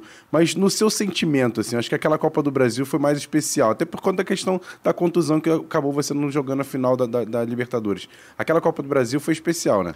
Então, os dois títulos são fantásticos, né, cara? Pô, Libertadores é Libertadores. É. Assim, cara, quando a gente voltou de, de- da Argentina, Uhum. cara, Porto Alegre tava tomado de azul. tomado de azul, assim. Caraca, a gente no caminhão de bombeiro. Caraca, uma festa assim sensacional. Mas a Copa do Brasil foi mais pelo tempo que o Grêmio tava sem, sem ganhar, né, cara? Uhum. Aquilo ali foi, caraca, foi uma loucura, mano. Foi uma loucura, assim. Né? E muitos torcedores, assim, que eu acabava às vezes conhecendo, ou encontrando em algum restaurante, que falavam, pô, os dois títulos foram fantásticos, mas a Copa do Brasil, pô, porque a gente estava muito tempo sem Reacendeu, ganhar, né? reacendeu, entendeu? Então foi, foi legal. Mas assim, a Libertadores é Libertadores, né? Libertadores é muito difícil de ganhar, Oh. muito difícil. Enquanto o Michael vai, vai ali no sorvetinho, eu queria voltar na história do Grenal, porque você nunca foi um cara de se envolver em polêmica. Às vezes só. Mas tem duas em Grenal que, uma, se eu não perguntar, eu acho que meu WhatsApp explode. Que eu falei assim, vou entrevistar o Michael, não sei o quê, É. mandei. Todo mundo quer saber quem é, mas eu já já falo dessa. Que antes eu queria que você contar essa história do que, que aconteceu pra um cara ou coroa ter tido empurrão? Nunca ninguém contou essa história. Explica o que aconteceu. Então, quando a gente foi jogar esse jogo lá no Beira Rio, a gente estava muito mal no Campeonato Gaúcho, porque a gente tinha ido pro Mundial Uhum. e o Renato deu férias a mais pra gente, né? De uns dias a mais. E aí começou a jogar com o time da, da transição, né? O time sub-23, com outros caras que não tinham ido pro Mundial. Uhum. E o Grêmio tava muito mal. Tinha ganho um, dois jogos só, sei lá. E tava para não classificar entre os oito, cara. Ia ser histórico isso. e ainda brigando para não cair. No campeonato estadual não pode, né? Uhum. Então a gente foi para aquele jogo e a gente tinha que ganhar para pegar eles de novo na- nas quartas. Uhum. E aí o Renato falou, ó, cara, cuida lá no jogo pra, ele- o D'Alessandro não tomar conta do jogo, todas essas coisas, porque sabe que ele é... Ele gosta. sabe fazer, além de ser É. bom jogador, o cara é malandro também, ele defende o lado Copeiro dele, assim também, como é eu verdade. fazia do meu. E isso faz parte do jogo ali, cada um defende seu lado, meu amigo, e já era. Uhum. E aí, quando a gente foi tirar o cara e coroa, e o Jean-Pierre, que é o árbitro lá, o Van Diesel, falou, ó, vocês jogam e eu apito. E eu falei, tá bom, a gente veio aqui pra jogar. Agora, se tu deixar ele apitar o jogo, eu vou apitar também, vou arrumar confusão. aí ele ficou doido, né? Aí ele ficou doido, aí ele se transformou. Porque sabe que ali no jogo não pode fazer nada. Não, e, e é impressionante, porque assim. Detalhe, isso era o cara ou coroa, não tinha nem É. falado Não, não, mas assim, o, o que eu acho mais legal de tudo, assim, é só a questão da confusão e tal, mas é o respeito que o Maicon tem pelo próprio D'Alessandro e eu acho que, que o- ao, ao- ao- ao contrário também. E isso é legal porque, por exemplo, a gente via, por exemplo, clássicos em São Paulo, Palmeiras e Corinthians, que teve briga e tudo, mas chegava na noite, tava o Marcão junto com o Edilson, com, com o Vampeta, com o Paulo Nunes, os caras se dão bem até hoje, né, cara? Isso é legal pra caramba Bom, também, né? respeito vai ter sempre, assim. Agora, tu vai dar mole? Não vai. Pô, tu perde um clássico, tu não pode ir na rua. Que eu- tu passa na rua, o torcedor do Inter ia falar, é, atropelamos vocês. É o torcedor do Grêmio nos cobrando, o outro Aham. tirando onda, aí tu não pode sair com tua família, não pode nada. Uhum. Não dá, meu amigo. Ali dentro. Ali dentro, meu amigo, a gente acha, aqui a chave vira. é, É outra, eu sou outra pessoa dentro do campo. sou outra pessoa. e vira literalmente guerra, É, né? não, tem que ser, porque tu tá defendendo o teu lado. Aham, Aquilo ali é teu pão de cada dia, meu amigo. verdade. Tem alguma tática pra jogar Grenal? Porque tem treinador que gosta de, sei lá, primeiros cinco minutos tem que dar uma chegada, tem que já sair gritando. Tinha algum. Não de ser maldoso, mas assim, de marcar território. Grenal tem essa necessidade Mas mesmo? isso é em todo, todos os clássicos. Uhum. Todos os clássicos. Tu vê, tu, por exemplo, se tu pegar um jogo Grêmio e Esporte, e na outra semana for Grenal, Esporte Grêmio, na outra é Esporte Náutico, vai estar cheio o clássico. Verdade. As pessoas vão querer ir no clássico, Uhum. porque é diferente o jogo, entendeu? Então, pô, é assim, não é a questão de ah, chegar, mas tu vai se impor, porque talvez se o teu momento não estiver bom, tu sabe que ganhando um clássico, tua confiança vai lá em cima. Verdade. E se tu tá num momento bom, tu ganha o clássico, tu segue, entendeu? Então é. Não, É essa, assim. essa coisa do espírito inicial eu lembro muito bem da final do Mundial, né? Com cinco minutos, o Jeromel já, deu foi pra chegada. cima do Cristiano Ronaldo, já deu uma chegada, falou: aqui é Grêmio, rapaz. Como é que foi aquela final O ali? Jeromel é um cara que vem há muitos anos é, jogando em alto nível, né? Infelizmente, ano, no ano passado aconteceu esse desastre aí, né, cara? A gente tinha um time muito bom, mas o negócio não andou e muitas coisas assim que, né, in- internas lá que não não estava funcionando, que era o que não acontecia antes e aí acaba é, sendo o que foi assim. Mas ele, ele, o Kahneman, assim, foram jogadores que por muito tempo ali se destacaram muito, né, cara? E que eles possam jogar mais tempo lá no Grêmio, continuar a história deles, a trajetória. É, vira e mexe, a gente se fala pelo telefone. A última vez agora encontrei com ele no hotel. E a gente sabe que uma hora vai passar. Mas enquanto ele puder deixar coisas boas lá pro clube, tem que deixar porque é um cara muito respeitado. Herdou bem a sua braçadeira? Cara, ele já era capitão junto comigo, assim, É, né, cara? A gente compartilhava muitas coisas. E outros caras do time, assim, também, que tinham uma importância muito grande no, no grupo, assim, sabe? A gente era muito parceiro, os jogadores, assim, era muito jogador que a gente sabia o que, que a gente queria. A gente queria fazer história, cara. Futebol não tem espaço para perdedor, não. A gente queria fazer história, e ganhar, e ganhar, e ganhar. O nosso ambiente era muito bom. Quando a gente fazia churrasco, todo mundo bebia, até o treinador Renato bebia junto com a gente. Não tinha nada disso. Assim, a hora do trabalho é a hora do trabalho, da responsabilidade é responsabilidade. Ninguém é criança. Mas a hora que a gente tinha o nosso momento de lazer, tava todo mundo junto também, cara.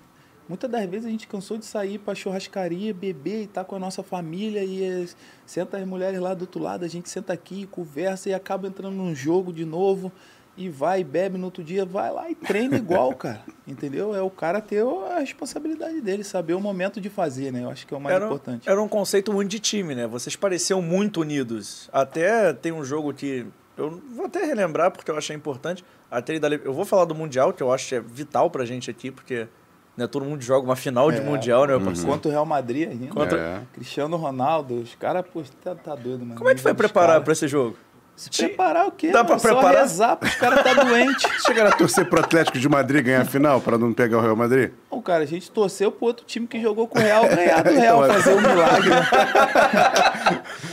cara, mas também seria o Atlético do Simeone também, é, né? Pô, era mais difícil ainda tu fazer um gol. cara, loucura assim. Tu não vai se preparar, cara. É rezar pros caras tá num dia ruim, tu num uhum. dia muito bom e mas vocês conseguiram é, meio que segurar É, mas assim, a gente não, não levou muito perigo, assim, pros caras. Uhum. Pra você, jogava ali no meio de campo, era difícil? Era muito difícil. Eu tava no banco nesse dia, entrei no, no final do jogo. Uhum. Marco 7. 2017, estamos falando de cinco anos atrás. É, é o, quase o mesmo time, cara. Verdade. Os caras estavam no nível assim, muito alto, muito alto. A batida na bola dos caras é diferente. O Modric, aquele dia ali, eu falei, cara, meu irmão, esse cara joga muita bola. Sensacional. Não era só no videogame, não, era ao vivo também. Toca até no cara pra ver se é de verdade. Né?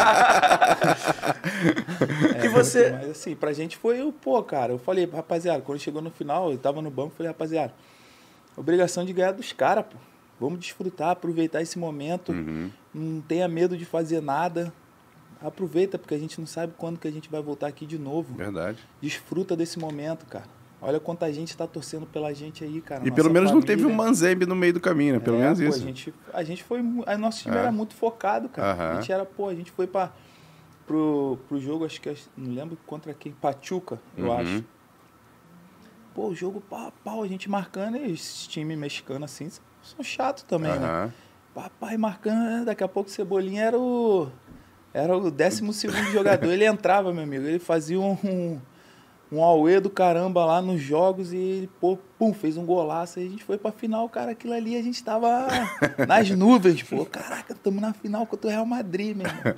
Muita gente sonhando, né, cara? Muito torcedor do Grêmio. Imagina se a gente é campeão mundial, meu amigo. Em cima do Real. E você tinha o Renato no banco, tinha sido campeão mundial pelo Grêmio. Ele hum. passou se alguma ganha, coisa. Esquece. Ele ia mandar fazer outra estátua pra ele. Quase um Cristo é, Redentor, é, assim. Essa resenha da estátua... Mandar, ele ia mandar fazer uma estátua no meio do campo, assim, ó, ficar lá em cima, assim, pra ir descer. É. Essa resenha da estátua tinha muito na época que o Renato treinava o Grêmio, né? Falava né? e fizeram, pô.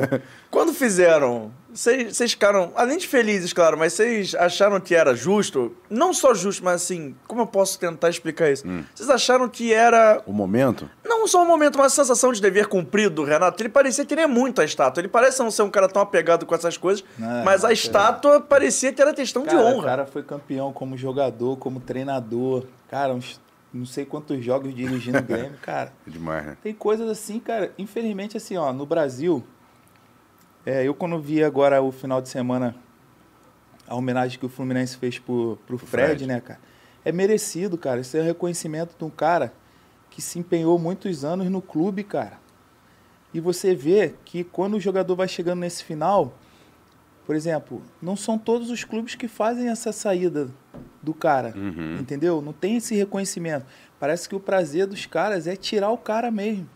Por quê? Porque o cara que está muito tempo, é o cara que vai lá e cobra da diretoria. É o cara que está é sempre... É o líder, né? É. É o cara Mas que a ele está representando o clube, meu uhum. amigo. Ele quer o melhor do clube. Entendeu? Então, pô, você vê, o Fábio ficou quantos anos no Cruzeiro? Cara, a torcida ama o Fábio. Uhum. Mas ele teve uma saída assim, igual do Fred? Não teve. Tu acha justo? Não acho. O cara que foi, pô, campeão brasileiro, campeão da Copa do Brasil, quase mil jogos. Meu irmão, quase mil jogos. Verdade. O cara tem que completar os mil jogos, pô. Entendeu? Isso é um prêmio pro cara. Uhum. Entendeu? E ah, por motivos A ou B, cara, não existe. E assim você vê com outros jogadores, cara, que tem identifica- identificação com o clube e no final sai de uma maneira que não. Faltou isso pra você, Michael? Cara, eu acho No que Grêmio. faltou. Assim, eu acho que se eu consigo seguir até o final, pô, no meu último jogo, mesmo eu não. Por exemplo, mesmo eu querendo seguir minha carreira e o Grêmio não quisesse renovar meu contrato, que foi o que aconteceu com o Marcelo agora. O Marcelo quer jogar, mas o Real Madrid achou e entendeu que o ciclo dele no clube acabou. Cara, olha o que, que o Marcelo ganhou no Real Madrid. Tudo. O que, que ele representou. Pô, impressionante. Cara, imagina se o cara sai dali brigado, irmão.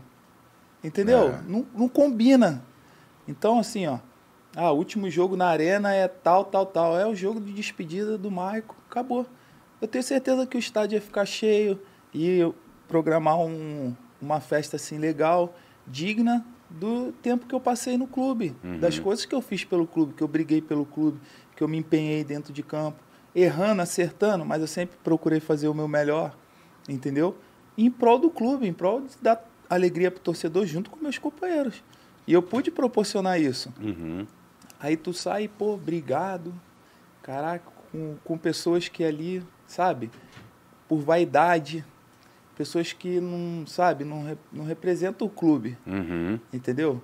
E assim, eu tive uma despedida de imprensa que eu não queria fazer.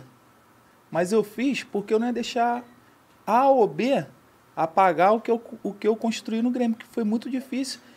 E não sair sem dar uma, um- uma palavra de obrigado para o torcedor, obrigado para os funcionários do clube, obrigado para os treinadores que eu trabalhei. Uhum. Entendeu? Então isso é muito ruim, cara. O cara, por, por exemplo, o Magrão lá no esporte.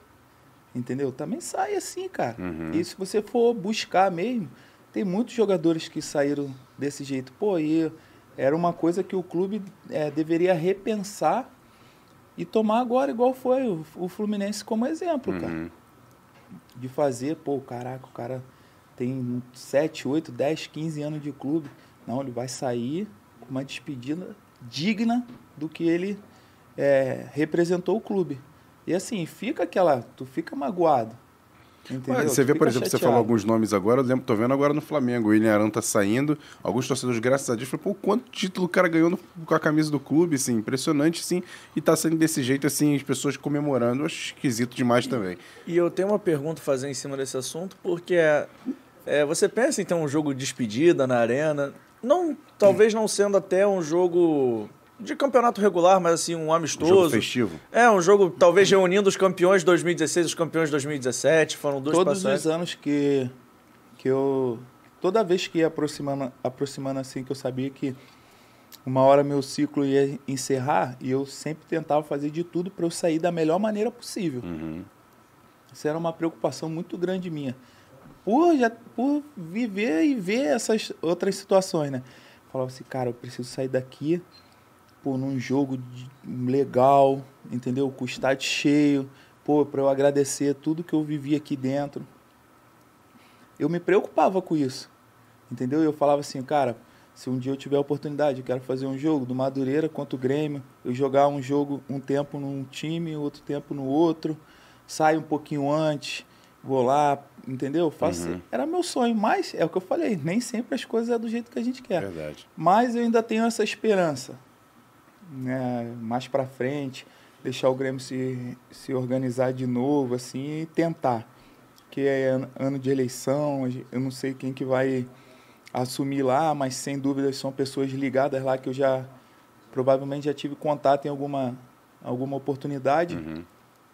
E pode ser pessoas que gostem de mim, entendeu? Entendam o que eu representei o clube. Então pode ser que eu tenha essa oportunidade, mas também se não tiver a paciência, vida que segue, o importante é o torcedor reconhecer todas as coisas que eu fiz e a minha gratidão pelo Grêmio vai ser eterna. Não, o torcedor, pri- por exemplo, representou na, na sua despedida lá no aeroporto, é, né? Foi no aeroporto, pô, muitas mensagens eu recebi. Então, assim, é legal, cara. Eu não, não tenho o que reclamar.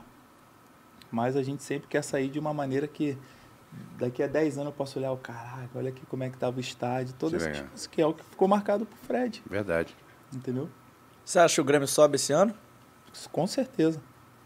Tem que subir também, né? Porque eu tô fazendo uma casa lá, alguém precisa alugar, né? Pra me dar um dinheiro aí, que eu tô, tô desempregado. É. Alguém tem que alugar a casa lá. Então tem que estar na Série A, porque é. a casa é nível alto, então tem que tem um cascalho.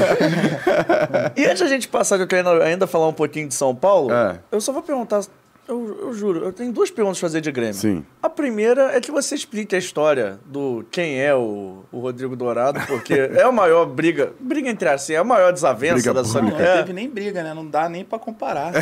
Tava muito na frente. Muito na frente, meu amigo. Pô, quando eu cheguei lá, o valor dele de mercado era 100 milhões, venderam agora, pô. 2 milhões. Tu ficou, tu ficou bolado? Não. Com ele, ele assim? na real, é o que eu te falo, é, é empolgação, né, cara? Uhum. O cara tinha já perdido não sei quantos jogos para mim. Eu fui para um jogo que eu tava com a panturrilha machucada. E o Renato falou que eu não ia jogar. E eu fui pra concentração. Eu falei, vou jogar. Ele, não vai jogar, porque se tu jogar, tu vai se machucar. Eu vou te perder mais jogos. E aqui não é final, é um jogo normal. E aí eles ganharam. E aí ele foi querer falar besteira. Eu falei, tá bom, amanhã ele vai escutar, pô. Liguei pro assessor de imprensa. Falei, amanhã quem dá entrevista sou eu, assessor. Não, que não sei. Não, não. Sou eu, amanhã acabou. Entendeu? Eu vou dar entrevista. E aí foi dois diretores lá na, na, na entrevista e, cara, parece até que foi um negócio armado. E na entrevista, quando tava já pro final, eu falava assim, cara, não é, é possível que ninguém, ninguém vai, vai me falar. perguntar nada disso. eu pensando assim, eu quero responder esse cara, uhum. meu irmão. Cara, aí o cara foi, quando eu menos esperava, o cara, aí ah, o negócio eu, quem? Falei, ele tá maluco. Ele só pode estar tá maluco. Ele não tá lembrando que ele perdeu de 5 a 0 para mim, que ele perdeu em tal jogo, que ele perdeu em tal jogo, que ele perdeu. Aí eu fui lembrando uhum. ele.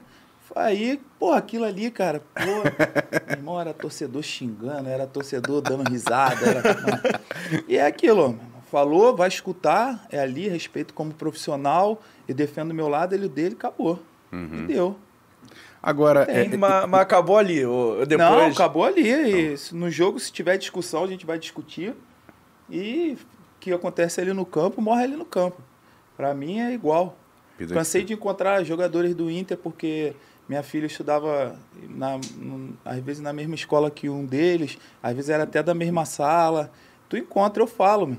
Uhum. Se eu chegar no lugar e o cara estiver lá, eu como eu tô chegando, eu tenho que cumprimentar o cara. Se uhum. o cara quiser falar comigo, se ele não quiser, aí é um direito dele. Mas também pode ter certeza. Não falou, fala nunca mais. Uhum. Entendeu? Então, eu, eu, aprendi isso. Além de, do, do profissional lá, eu fui criado com educação, meu amigo. Então, vou sempre respeitar as pessoas. O cara tá ali, eu cheguei. Então, uhum. Então, eu que tenho que cumprimentar o cara. Então, vou lá, ei, beleza, beleza, falo. Às vezes troca uma resenha ou outra, mas dentro de campo, meu amigo, a chave vira é outra pessoa. Agora, o, o Renato sempre gosta de usar um, algumas expressões, né? E ele fala, por exemplo, aquelas coisas do futebol, um viaduto, né? Olha, você está por cima, você está por baixo. por baixo. Você participou de dois jogos emblemáticos com a camisa do Grêmio, que o placar foi o mesmo sendo que um para um lado e para o outro. O bom é que acabou... a gente é muito entrosado. É, você acabou de citar agora o 5 a 0 no Inter, que para mim foi uma vitória espetacular, mas também teve aquele 5 a 0 pro Flamengo na Libertadores da América. Queria que você falasse sobre esses dois momentos assim. Ah, cara, do Inter foi um jogo de Campeonato Brasileiro, por se tratar de clássico, foi um jogo que ficou marcado. Uhum. Agora, do Flamengo, assim, ó, o Flamengo de 2019 foi o Flamengo que nem o mais flamenguista, o maior sonhador imaginava que o Flamengo iria fazer aquilo tudo naquele ano. Uhum. Mas foi merecedor, porque muitos jogadores de qualidade e tudo. E o Flamengo, no primeiro jogo daqui, da, daquela semifinal da Libertadores, ele fez. O jogo foi 1 a 1 e o Flamengo teve três gols anulados, assim, por coisa assim. O Flamengo jogou muito melhor do que no segundo jogo. O segundo jogo foram gols assim, de bola parada, Assim, não teve uhum. aquele domínio que foi lá na arena. Lá na arena, eu tava no banco no jogo, uhum. foi, foi assim, foi amasso. Foi amasso. Aquele, a gente já ia, se aqueles gols ali, já ia perder no primeiro jogo. Caramba. Assim, o Flamengo foi muito superior a gente. E, e isso, às vezes as pessoas têm é, dificuldade de falar isso, entendeu? Eu sempre fui muito transparente. Quando eu jogo um jogo, perco, não é porque a gente jogou mal. O adversário também tem seus méritos. Uhum. Ele trabalha em busca de vitórias, assim como a gente. E o Flamengo tava passando por cima de todo mundo. Agora, você perder, até para você perder, você tem que saber perder. Entendeu? E assim, teve a. Foi assim, um gol atrás do outro e, caraca, a gente se olhava assim, meu irmão. Assim, ninguém apostava que ia ser aquele 5 a 0 Uhum. Podia apostar que o Flamengo poderia ganhar até pelo que ele fez no primeiro jogo. Uhum. Agora, 5 a 0 não. Assim, é uma vitória que. É uma vitória pro Flamengo por mérito dele, mas que pra gente, assim, é ruim demais, cara. Tirando o Real Madrid, esse time de 2019 foi o mais forte que você enfrentou até hoje? Do Flamengo? Teve esse, o River de 2018, que a gente perdeu na semifinal da Libertadores. E teve um jogo, assim, que pra mim ficou marcado, que foi nas oitavas da Libertadores, Rosário Central. Também foi um time, assim, que era nível do Flamengo, de marcar. Eu falei do- em 2019, falei, ó, o Flamengo, o único time que pode tirar o título do Flamengo é o River. Porque eu sabia como que era o jogo, eu já tinha enfrentado os caras. Uhum. Eu sabia que era, pô, a marcação muito forte, os caras sabiam jogar, os caras eram entrosados, jogavam junto também há muito tempo. E assim, foi nas últimas que Foi. o Flamengo ganhou. Nas últimas, assim. Eu queria perguntar ainda desse jogo do Maracanã, como é que foi o vestiário depois do jogo? É, Galera Te- quer se enfiar no buraco, meu amigo. Galera quer se enfiar no buraco, é assim, tu. Aquilo ali não sai da tua mente nunca mais, pô. Nunca mais. E como é que era Nunca a atmosfera lá no estádio? Porque saiu um, saiu dois, saiu três. Como é que foi pra vocês assim? O que, que, que passa Cara, na cabeça? É, o que assim, eu falei, caraca. assim, tu tem, tipo assim, te dá uma pane, tu não sabe o que faz, e tu tem, tem que saber até pra, pra hora de perder, pô. Como que tu vai perder? Porque os caras fazem um, dois, três, meu irmão, eles vêm pra cima com tudo. Entendeu? Porque eles já estavam com a confiança lá em cima. Uhum. Não é do jogo, é dos jogos. A regularidade que eles é, mantinham em cada jogo, assim. Pô, com o Jesus eles perderam acho que quatro jogos só. Verdade. Bem no início, depois, meu amigo. depois era. Foi um negócio Passava o acachapante. carro em geral, entendeu? é isso. Faz sentido. É, Vamos falar de São Paulo rapidinho, porque tem duas situações que eu quero te perguntar. Hum. Primeiro, eu queria que você falasse sobre o Murici, que foi. que a gente falou do Renato e tal. O Murici parece ser um treinador que é completamente o oposto. É. O Renato parece ser aquele cara mais de boa, o Murici, pelo menos nas entrevistas, é um cara linha dura. É, Como é que foi Muricy- trabalhar com o Murici? Assim, Murici também. Eu posso falar que com todos os treinadores que eu trabalhei, eu sempre me dei bem com todos, porque eu sempre fui um cara muito profissional. Sempre gostei de treinar e me empenhava no máximo. E quando me botei. Isso os treinadores observam muito. Uhum. Então o Murici também foi mais um cara assim na minha carreira que me ajudou bastante. É um cara que sempre, pô, quando eu fui campeão, às vezes sempre mandava mensagem, parabéns. Eu sempre, eu sempre falei para todo mundo que você é um cara diferente, o caramba, me dava moral pra caraca. E assim, é um cara que cobra. Cobra também, diferentes, eu falo, ó, estilos diferentes. O Murici já é do cara do palavrão toda hora. Quem não tá acostumado mesmo, sente. Agora É. o cara que tá acostumado já sabe que ele vai xingar e tudo. Mas ele é um cara também que é verdadeiro. Um cara que fala olhando no olho, entendeu? Não tem sacanagem. E o jogador sabe quando o treinador quer. Fala, fala um negócio pra você, mas não vai fazer aquilo. Uhum. Entendeu? O jogador sabe isso. E quando você pega um cara que É é verdadeiro. né? verdadeiro, cara, o jogador, ele pode não estar jogando, mas ele sabe que a qualquer momento ele vai jogar. Eu choro de rir de um vídeo do Murici dele treinando o time num torneio de Master. Ele sai É. falando 800 palavras. tipo assim, torneio amistoso. Ele sai do, do banco com uma flecha pra brigar com os caras. É muito engraçado. Mas você jogou com um cara que hoje é treinador também, que é o Rogério. Uhum. Como é que era o dia a dia com o Rogério? Ele já imaginava virar treinador, contava isso Ah, vocês. Sim. tu- E você acompanhando o trabalho dele hoje, já imaginava isso? É, eu- sim, porque o Rogério sempre foi um cara que entendia muito, entendeu? Uhum. Entende muito de futebol. Ele tinha, tem uma história lá no São Paulo, um cara que também cobrava muito, até pela liderança e os anos que ele tinha de clube, né? E estava certo em, em fazer aquilo ali. Era um cara que sempre gostava de ganhar, ganhar, ganhar, ganhar. Mas tinha uma leitura muito boa de jogo e eu, a gente já sabia assim que ele, que ele iria virar treinador. Assim. E o Rogério é muito bom treinador, tem ideias assim muito boas. E não trabalhei com ele como treinador, só tive o privilégio de, de jogar com ele, né? Três anos lá. Era um cara também que gostava muito de mim, entendeu? Me, me ajudava bastante, me dava muita moral lá. E assim, eu torço para ele é, ser melhor do que ele já é, né, cara? Porque é um cara muito gente boa também. O Murici deixava música no vestiário ou também era... Não, deixava. Era contra? Se era... Murici, ele falava assim, meu amigo, não quero saber o que vocês vão fazer. O que me interessa é aqui no campo. Uhum. Vocês vão fazer fora, na rua, não sei aonde, é com vocês. Agora, entrou aqui, meu amigo, é vocês têm que fazer o que eu mando. É. Agora, você falou sobre Madureira, São Paulo, Grêmio. Teve duas passagens aqui no Rio, Fluminense e Botafogo. Fluminense foi campeão até carioca. Trabalhou com o Romário, com o Edmundo, com outros craques, até com Abel, com o Valdir, que você acabou de falar.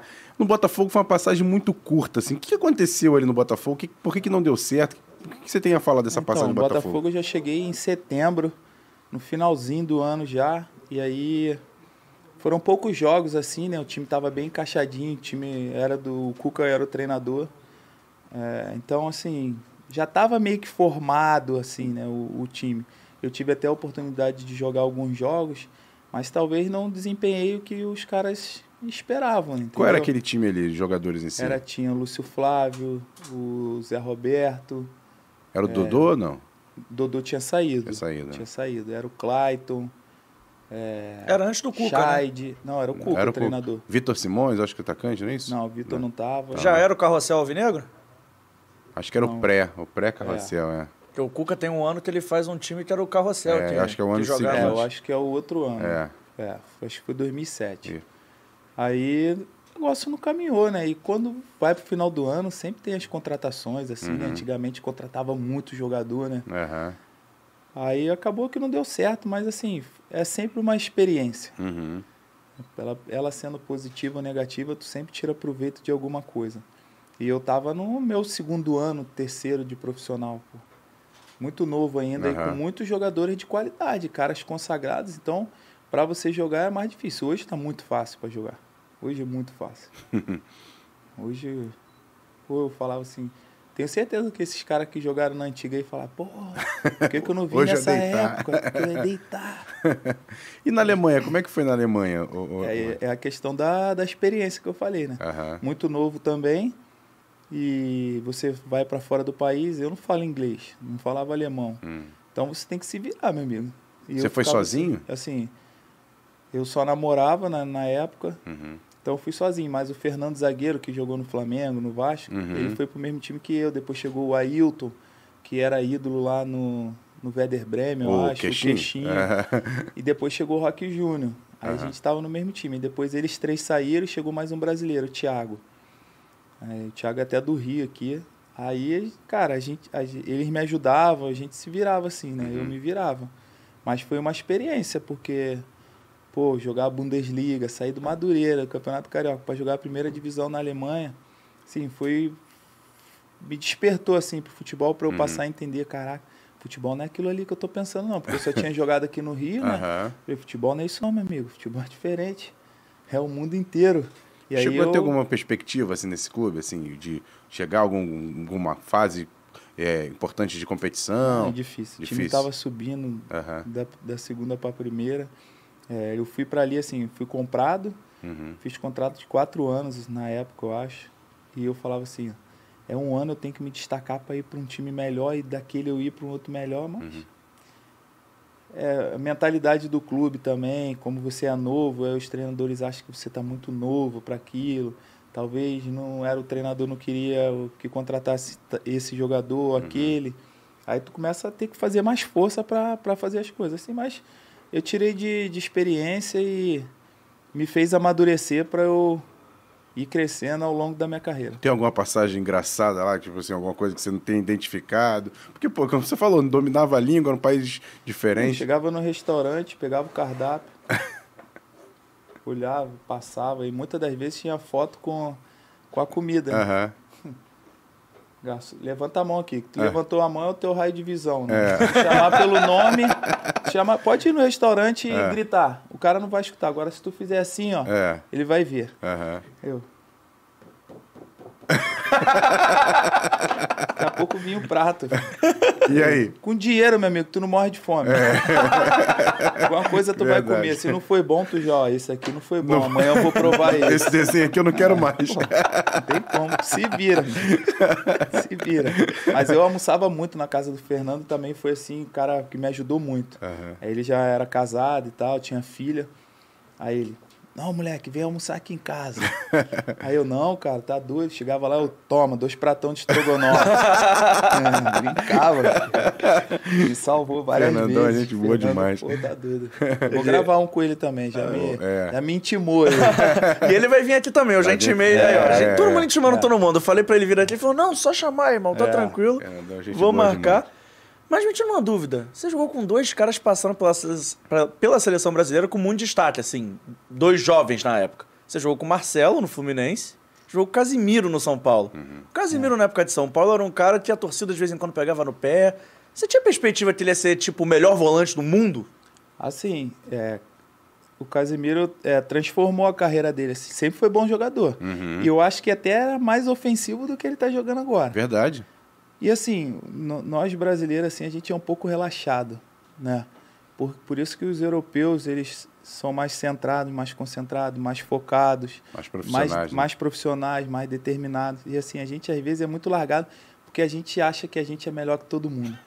que a gente tem muita técnica, que o futebol mais alegre, é, de habilidade, essas coisas. E o futebol está cada vez mais evoluindo para uma outra maneira, outra mentalidade. Uhum. E assim, o Casimiro sempre teve muito potencial. Só que quando ele foi para fora, ele começou a jogar com os melhores. E sem dúvidas ele observava os melhores treinando. Uhum. Ele sabia que do jeito que ele estava, talvez ele iria bater e voltar. E ele entendeu, penso eu, né? Não estou Uhum. falando. Faz muito tempo. A última vez que eu encontrei ele foi no Mundial, que eu falei com ele. Cara, Mas penso eu que ele se baseou por isso e falou: cara, para eu chegar no nível alto, eu tenho que treinar igual os caras. E verdade. deve ter acontecido isso, com Aham. certeza. Aham. Entendeu? E o Marcelo eu peguei pouco assim, né, no Fluminense. Assim, ele vinha, treinava no profissional, mas era um cara que tu já via, meu irmão. Esse cara aí esquece. já, já ele, buf. Vai embora. É, porque tinha muito talento, né? Muito talento. Então, é questão de, de tempo, assim, pra estourar. Outro cara que tem muito talento que você jogou com também no São Paulo, mas hoje tá no Brasil, é o Ganso. Cara, como é que foi dividir o campo com o Ganso? Você, muita gente fala que o Ganso é o cara mais habilidoso, um dos mais inteligentes que jogou com. Já vi em inúmeras entrevistas, todo mundo elogia muito o Ganso. Então como é que foi jogar do lado É dele? isso aí mesmo. é o cara diferente, cara. Aham. O cara diferente. Não, tinha até assim. uma polêmica lá em São Paulo que vocês dois não podiam jogar É. juntos, né? Assim, era um cara que eu gostava muito de jogar, o Jadson também, jogava Uhum. muito também. Então são caras inteligentes. Se tu tá com a bola, tu se movimenta, tu toca e passa, cara, o negócio anda. É que muita gente gosta do cara que dá carrinho, que dá é, essas coisas de torcida. Mas Aham. isso daí não ganha jogo. Uhum. Você não ganha jogo. Tu vai ter 10 jogadores desses, quem vai fazer gol? Quem É. vai tocar a bola pros caras? Verdade. Entendeu? Sempre tem. O cara não. Pro cara ser completo, show, ótimo. Mas não vai ser nunca completo. É um ou outro. Se tu pegar aí de 50 mil jogadores, tá, 15 são. Tem bom passe, marca muito. Entendeu? Aham. Faz gol, é, bota na cara do gol. É difícil. Algum defeito o cara tem. Entendeu? E o Ganso sempre foi um cara de muita qualidade, assim, inteligente. Tu toca a bola pra ele, ele tu abre a perna. Quando tu vê, caraca, meu irmão, como é que o cara viu essa. Entendeu? É assim. Aham. E o estilo do treinador favorece pra ele jogar, cara. Verdade. Entendeu? O Diniz fez muitos caras aí crescerem, cara. Eu torço muito, pra, muito pro Diniz é, ser campeão, assim, porque aí o leque dele vai abrir, assim, cara. As pessoas vão entender mais o que ele pensa de futebol. E, cara, o Fluminense tá futebol que fazendo, você gosta, é, né? Toque de bola, aproximação, que é o correto. Uhum. Se defende com a bola no teu pé, pô. Se a bola tá no teu pé, como é que o adversário vai fazer gol em você? Não vai. Agora, se tu dá a bola no pé do adversário e fica lá atrás se defendendo, uma hora, meu amigo, ele vai, vai, vai, vai, uma hora vai chegar. E, Entendeu? e por falar no, no Ganso, você acha que ele tá. Assim, você que é jogador, você vendo ele no Fluminense hoje, você acha que ele reencontrou a melhor fase da Ah, carreira? com certeza. Você acha que agora ele Acho vai. que o cara, quando tá com um treinador que, cara, confia no cara, sabe do potencial do cara, Uhum. a alegria, a vontade do cara, sabe, fazer aquilo ali, cresce. E naturalmente ele se desperta com aquilo. E assim, o Ganso é um cara muito tranquilo, gente boa demais. É um cara, pô, fera, craque de bola. E assim, ele se encontrou ali de novo. Já encontrou com ele aqui no? Rio? Cara, ainda não. Ainda não. Hum. Porque ele provavelmente deve morar aqui pelo lado da Barra e tudo. Eu moro lá pelo Recreio. Vou pra Barra uma vez É outra. longe, é longe, é longe. E o Ganso é daqueles. O Ganso é dos caras mais reservados, Mais assim, reservado. né? Caseiro. E você falou que o Ganso é tranquilo. Vou- a última pergunta sobre o jogador, antes de a gente trazer o Alex pro papo, eu vou perguntar de um cara muito tranquilo. Luiz Fabiano. Não, esse é fenômeno também. É outro Mas- que, mas é que vira. A chave vira no jogo, meu amigo. O cara se transforma, mas é o cara sensacional. Como é, Pode que era, perguntar. mas como é que era dividir campo com ele? Assim, todo mundo, pô, vê o Luiz Fabiano, caraca, mas pelo visto fora do vestiário ele é um cara completamente diferente. Fora do Muito campo ele é completamente diferente. Muito diferente. Pô, o Luiz, é- quando a gente jogava, a gente sabia assim, ó, pô, se der duas bolas pro Luiz, ele vai fazer dois gols, não vai fazer um. Aham. Era o cara, porra, o Luiz é sinistro, meu irmão. O cara é fenômeno. Assim, um dos, dos atacantes assim que eu joguei que, irmão, o cara, bola vinha, ele É o mais próximo do Romário, por exemplo, que você jogou de atacante, assim, de, de coisas de fazer, gol. é, pô. Fazer gol é. É, Luiz era um negócio demais. É um dos últimos. Ele foi um dos últimos camisas novas. Você acha É essa igual o posição Diego tá. Souza. É. É igual o Diego Souza. Assim, estilos parecidos, assim. Aham. Você acha essa posição tá, tá acabando, camisa Tá, 9? pô. Tá. Tá. É igual o Diego. O Diego, meu amigo, se botar a bola lá pra ele cabecear de duas, ele vai fazer três. Não, o Diego também é. É. O Diego é brabo É também. brabo mesmo. Mas Diego. o Luiz é, o Luiz é fenômeno. O Luiz jogou em alto nível aí muitos É, anos. no camisa 9 de É Copa do engraçado, Mundo. né? engraçado que você pegou o Diego Souza em duas fases completamente distintas da É. carreira, né? Era um É. Diego Souza que era um meia A de gente- muita eu tenho uma velocidade. história aí, o arranque. Diego Souza. Nós e Atlético Paranaense na Arena da Baixada. Pode contar? Claro. Essa é engraçada demais. Aí o time do Atlético era bom pra caramba. Era Fernandinho, que era Uhum. do Manchester City, Jadson, Dagoberto, é, acho que o Osto, o Coração Valente. cara, o time dos Era o cara- time campeão brasileiro de 2005?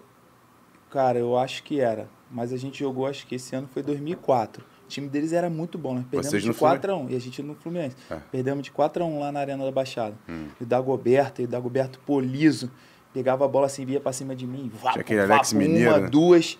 É, uma, duas, três. E eu não achava o cara, meu irmão. Eu- aí tava jogando aí o Diego de volante. É. Aí ele, porra, Maico, dá uma porrada nesse cara. Aí eu, pra não deixar o Dagoberto ver, Uhum. eu falei assim, vem cá, não dá pra pegar ele, meu amigo. Moleque é muito rápido, é liso. Aí ele, troca comigo, tu vai ver o que eu vou fazer com ele. Eu falei, vai lá. Vai lá.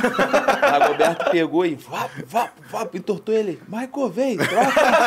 Falei, vai, né? Vai. A gente sempre conta essa história aí. Eu falei, vai. É, tá Chegou bom. depois de jogar É. com o Dagoberto e contou pra ele? Não, não, só joguei contra. Ah, é, só é. contra. E Mas contra não dava pra contar essa história, né? Não, deixa, deixa ele vai falar. falar, é pra lá que eu vou em cima dele. Deixa ele descobrir agora, aqui no fora do jogo, que tá contando bom. isso. Aí, vamos botar mais uma na nossa resenha? Boa. Vamos trazer o Alex pro papo? Vou Traz. pedir só pro, pro Bruno, nosso parceiro, trocar de cadeira, Bruno. Que ele vai trazer a cadeira pra cá. A gente vai botar o Alex. Não, não, calma aí. Não, vai, Vai pegar ficar em- outro, vai pegar outro. vai ficar em pé, vai ficar em pé. Vai ficar acho. em pé? Ué, Ah, não, tem outra ali. vai ficar em pé não, pô. Cheguei, vai- gente. cheguei. Ele vai ficar em pé, Tava DVD? fora do jogo e entrei no jogo.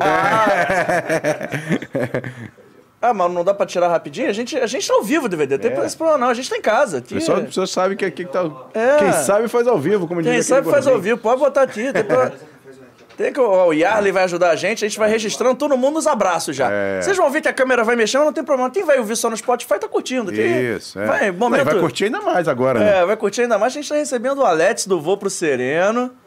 Pô, moral gigante, eu já convido aí, a gente vai ter que pedir pro Michael pra Ah. trazer o Alex um dia aqui com o Voo pro Sereno, tá É, fechado? é. Vambora. A gente, já Boa. bota, a gente já cobra ao vivo, não tem problema não. Não, eu, eu- eu vou fazer o seguinte: o Michael falou que escutava as músicas. Então eu quero ver o Michael pedir uma Não, música. Pô, tem várias músicas. Ah, é. Qual era a Assim, que tu mais gostava de ouvir Não, pro eu jogo? gosto de todas, assim, Não, mas tem to- uma música assim que o Alex canta que é, é fenômeno, é Mais, quero mais. Essa música. Ah, é. É, essa aí é. Essa é. Então, fera. E tem muitas músicas aí, os caras são um fenômeno. Quero ver o Alex. Ale- você Alex vai, você vai botar o. Alex pra É. cantar essa ao Alex vivo, assim, de muito. rolê, é isso mesmo? De capelinha? Bora. Mas quero mais.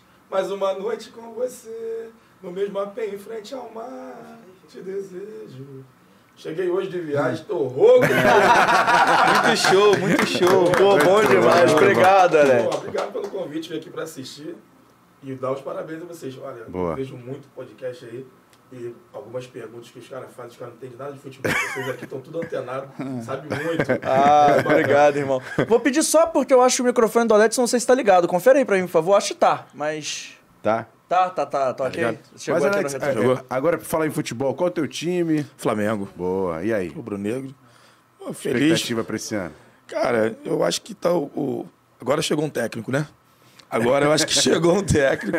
Ó, eu sou fã, opinião de, de, Eu de gostei. fã. eu Torcedor, gostei torcedor, que- Torcedor. Eu gostei que a produção. Você vai brigar aqui agora com a produção? Que faz aí pra ele, faz pra ele. Eu não vou. o cara tá rouco, mas tudo bem. É, ele vai ficar felizão contigo, fica tranquilo. Daqui a pouco a gente canta, então. Pode ser agora? Boa. A gente, a gente encerra Não, com a gente encerra com ele Isso, cantando. É só porque. o encerra com o churrasco na brasa. Boa, Essa é boa. boa. Essa é boa, essa é boa, essa eu gosto. Essa é minha favorita, tá? Sem querer me meter, Marco, mas essa é a minha favorita. todas as músicas são fera. Ah, essa é boa. Mas essa daí é o Boa. Esse é o carro-chefe, né? churrasco. Essa é o que paga o leite das crianças. Essa aí, essa aí que trocou o telhado lá de casa. Essa aí que impede de brigar com a Light, né, Marco? Essa trocou o telhado. Porra. Mas, meu parceiro, me tira uma dúvida. Futebol, pagode, samba tem tudo a ver. Mas como é que surgiu essa amizade? Você que é amigo do Michael, como é que é isso? Pô, surgiu na noite, né, Michael? É. a gente, é- ele, o Michael era de Bangu, eu sou de Realengo, né? Criei de Realengo. E a gente tinha uma roda de samba que chamava Capadócia lá em Bangu. E a amizade foi construída na noite e depois estreitada na, na família, né? Hoje nó- nós, as nossas famílias convivem junto, né? A gente tá sempre junto, em resenha. E, e o torcedor também, pô, o cara é craque, né, cara? A gente, ale- é, apesar de ser flamenguista, a gente nós do grupo, a gente acompanha a car- a carreira do Maico, né? Foi um cara muito importante também para nossa carreira. É, num momento muito difícil da nossa carreira, o Maico estava ali presente, ajudou a gente. Entendeu? Assim, a gente foi lá, pô, cara, tem que pedir ajuda a alguém aí. Eu, o rapaz falou, pô, pede o Maico, tu não é amigo do Maico? pede o Maico. Aí, quem vai pedir? Mas você, Alex. Eu falei, pô, é eu, cara. Aí o cara, pô, chegou junto com a gente, ajudou e fez com que a gente tinha passado por vários escritórios, né? E a coisa não dava certo, não dava certo. E a gente precisava montar o nosso escritório, a gente tocar o negócio. E aí a gente não tinha recurso nenhum, não tinha verba, não tinha nada. E aí eu fui lá, pô, Maicon, ajuda a gente aí, cara. A gente tá quebrado, o carvão não tá aceso, tá coisa tá... E o Maicon foi, chegou junto. E daí, isso foi em 2015. As coisas começaram a, a fluir pra gente. né? Boa. Não só pra vocês, mas pro Maico também, a partir daquele ano ali, né? Ou seja, quando ajuda, Deus ajuda também, né? Pô, os e- caras são merecedores, mano. Que os caras ralaram aí pra, pra chegar no nível que eles estão hoje. E assim, eu fui sonhador. é, eu sonhei em ser jogador de futebol. Consegui. E você ter pessoas assim que são pessoas do bem, os caras, pô, gente boa demais, batalhadores, caras com família e tudo. Se tu pode ajudar, meu amigo, tu estende a mão porque um dia tu pode precisar também.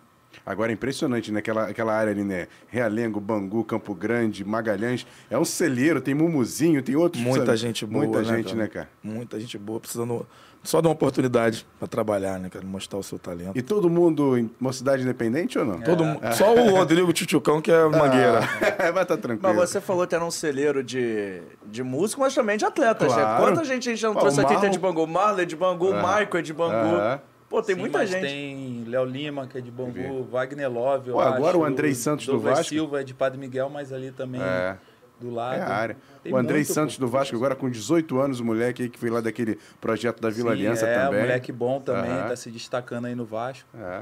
Pô, É ali bom, ali é, demais. sai um negocinho dali, né?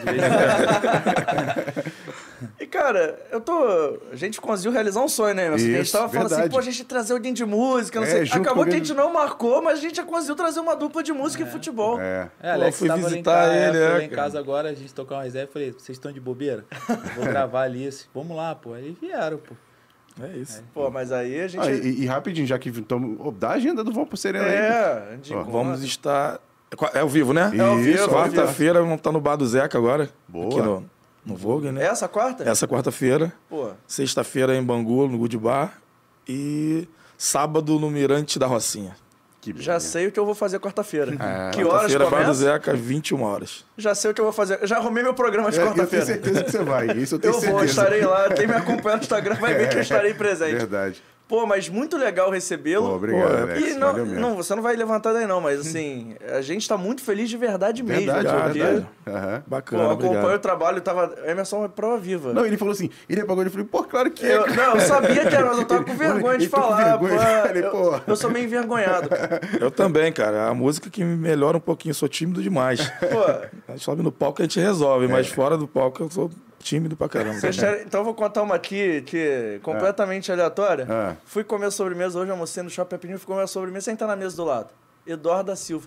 Eu troco o WhatsApp com ele pra trazer ele aqui no final do jogo. Vocês acreditam que eu não cumprimentei, que eu fico com vergonha? Olha isso. Ele tava lá com a família, eu juro que eu não falei com ele. Juro. Mal educado, pô. Pô, não é que é mal educado, cara. Ele tava lá, e ele tava falando, eu acho, em croata. Aí que eu. Aí não dá, aí Aí eu, não dá. eu não sabia se ele tava brigando, se eles estavam conversando. Eu falei assim: melhor não. Melhor não. Melhor não. Não, o sonho do João Pedro aqui é trazer o Belo aqui no podcast. É o Meu sonho sonho, dele. a gente possa estreitar isso aí. Ah, mas antes, mas antes eu vou pro Seriano, por favor, que eu sou fã também. É. Bora. O Belo é gente boa também, pô. Cara Tá. do Mano, o dia que ele vier, eu acho que eu nem faço programa, cara. eu fico nervoso só de pensar. Mas, Maicon, além de pagode, o que mais você curte? É pagode na playlist 100% do tempo? pagode, Não, pagode, funk, sertanejo, bem lá no final. Gosto, mas é pagode funk, mano. Bangu. não Ah, jeito. carioca não tem jeito, né? Cara, pô, pagode e funk é uma combinação que Você também gosta. toca no meu carro. Não tem jeito, carioca é isso aí. E antes da gente ir pro nosso quadro dentro ou fora do jogo, eu queria que você falasse um pouquinho, porque você tem uma paixão que também envolve futebol, mas não é o futebol, né? Tem o futevôlei. Aí isso aí eu sou ruim, né? Tu é ruim? Eu achei que você falou que era fenômeno, né? Não, fenômeno. Sou ruim, mas dá pra enganar um pouquinho. Até que ontem a gente, né, eu, eu e meu, eu e minha, minha dupla ali, eu falei assim, a gente foi jogar junto, eu falei assim, irmão, a gente tem que tirar essa nhaca nossa aí, porque a gente joga junto, a gente não ganha de ninguém, mano. A gente fica numa nhaca do caraca, meu irmão, a gente só perde, nada dá certo. Vambora, aí, caraca, começamos a jogar o primeiro jogo, porra, entrosadinho, pum, ganhamos. Aí entrou outra dupla, pum, ganhamos. Falei, caraca, aí eu falei, irmão, hoje a gente tá jogando muito bem. Tirou certinho, tiramos a nhaca. Voltamos, pegamos outra dupla, arrebentamos de novo. Falei, porra, meu irmão. Aí depois a gente jogou uma aí, a gente já tava mais, mais cansado, assim, um Na pouco. areia, né? É, aí a gente perdeu. Aí no final, pô, eu já tinha. Tava começando a tomar já uma Heineken já. Aí eu falei, ah, vamos jogar mais uma aí perdemos também. Falei, melhor a gente Melhor parar. parar. Melhor a gente ficar com essa lembrança Nessa aí. parte que, da é, rádio que eu entro. Me chama. Nessa parte me chama que eu vou. Ah, mas eu- Aí eu vou.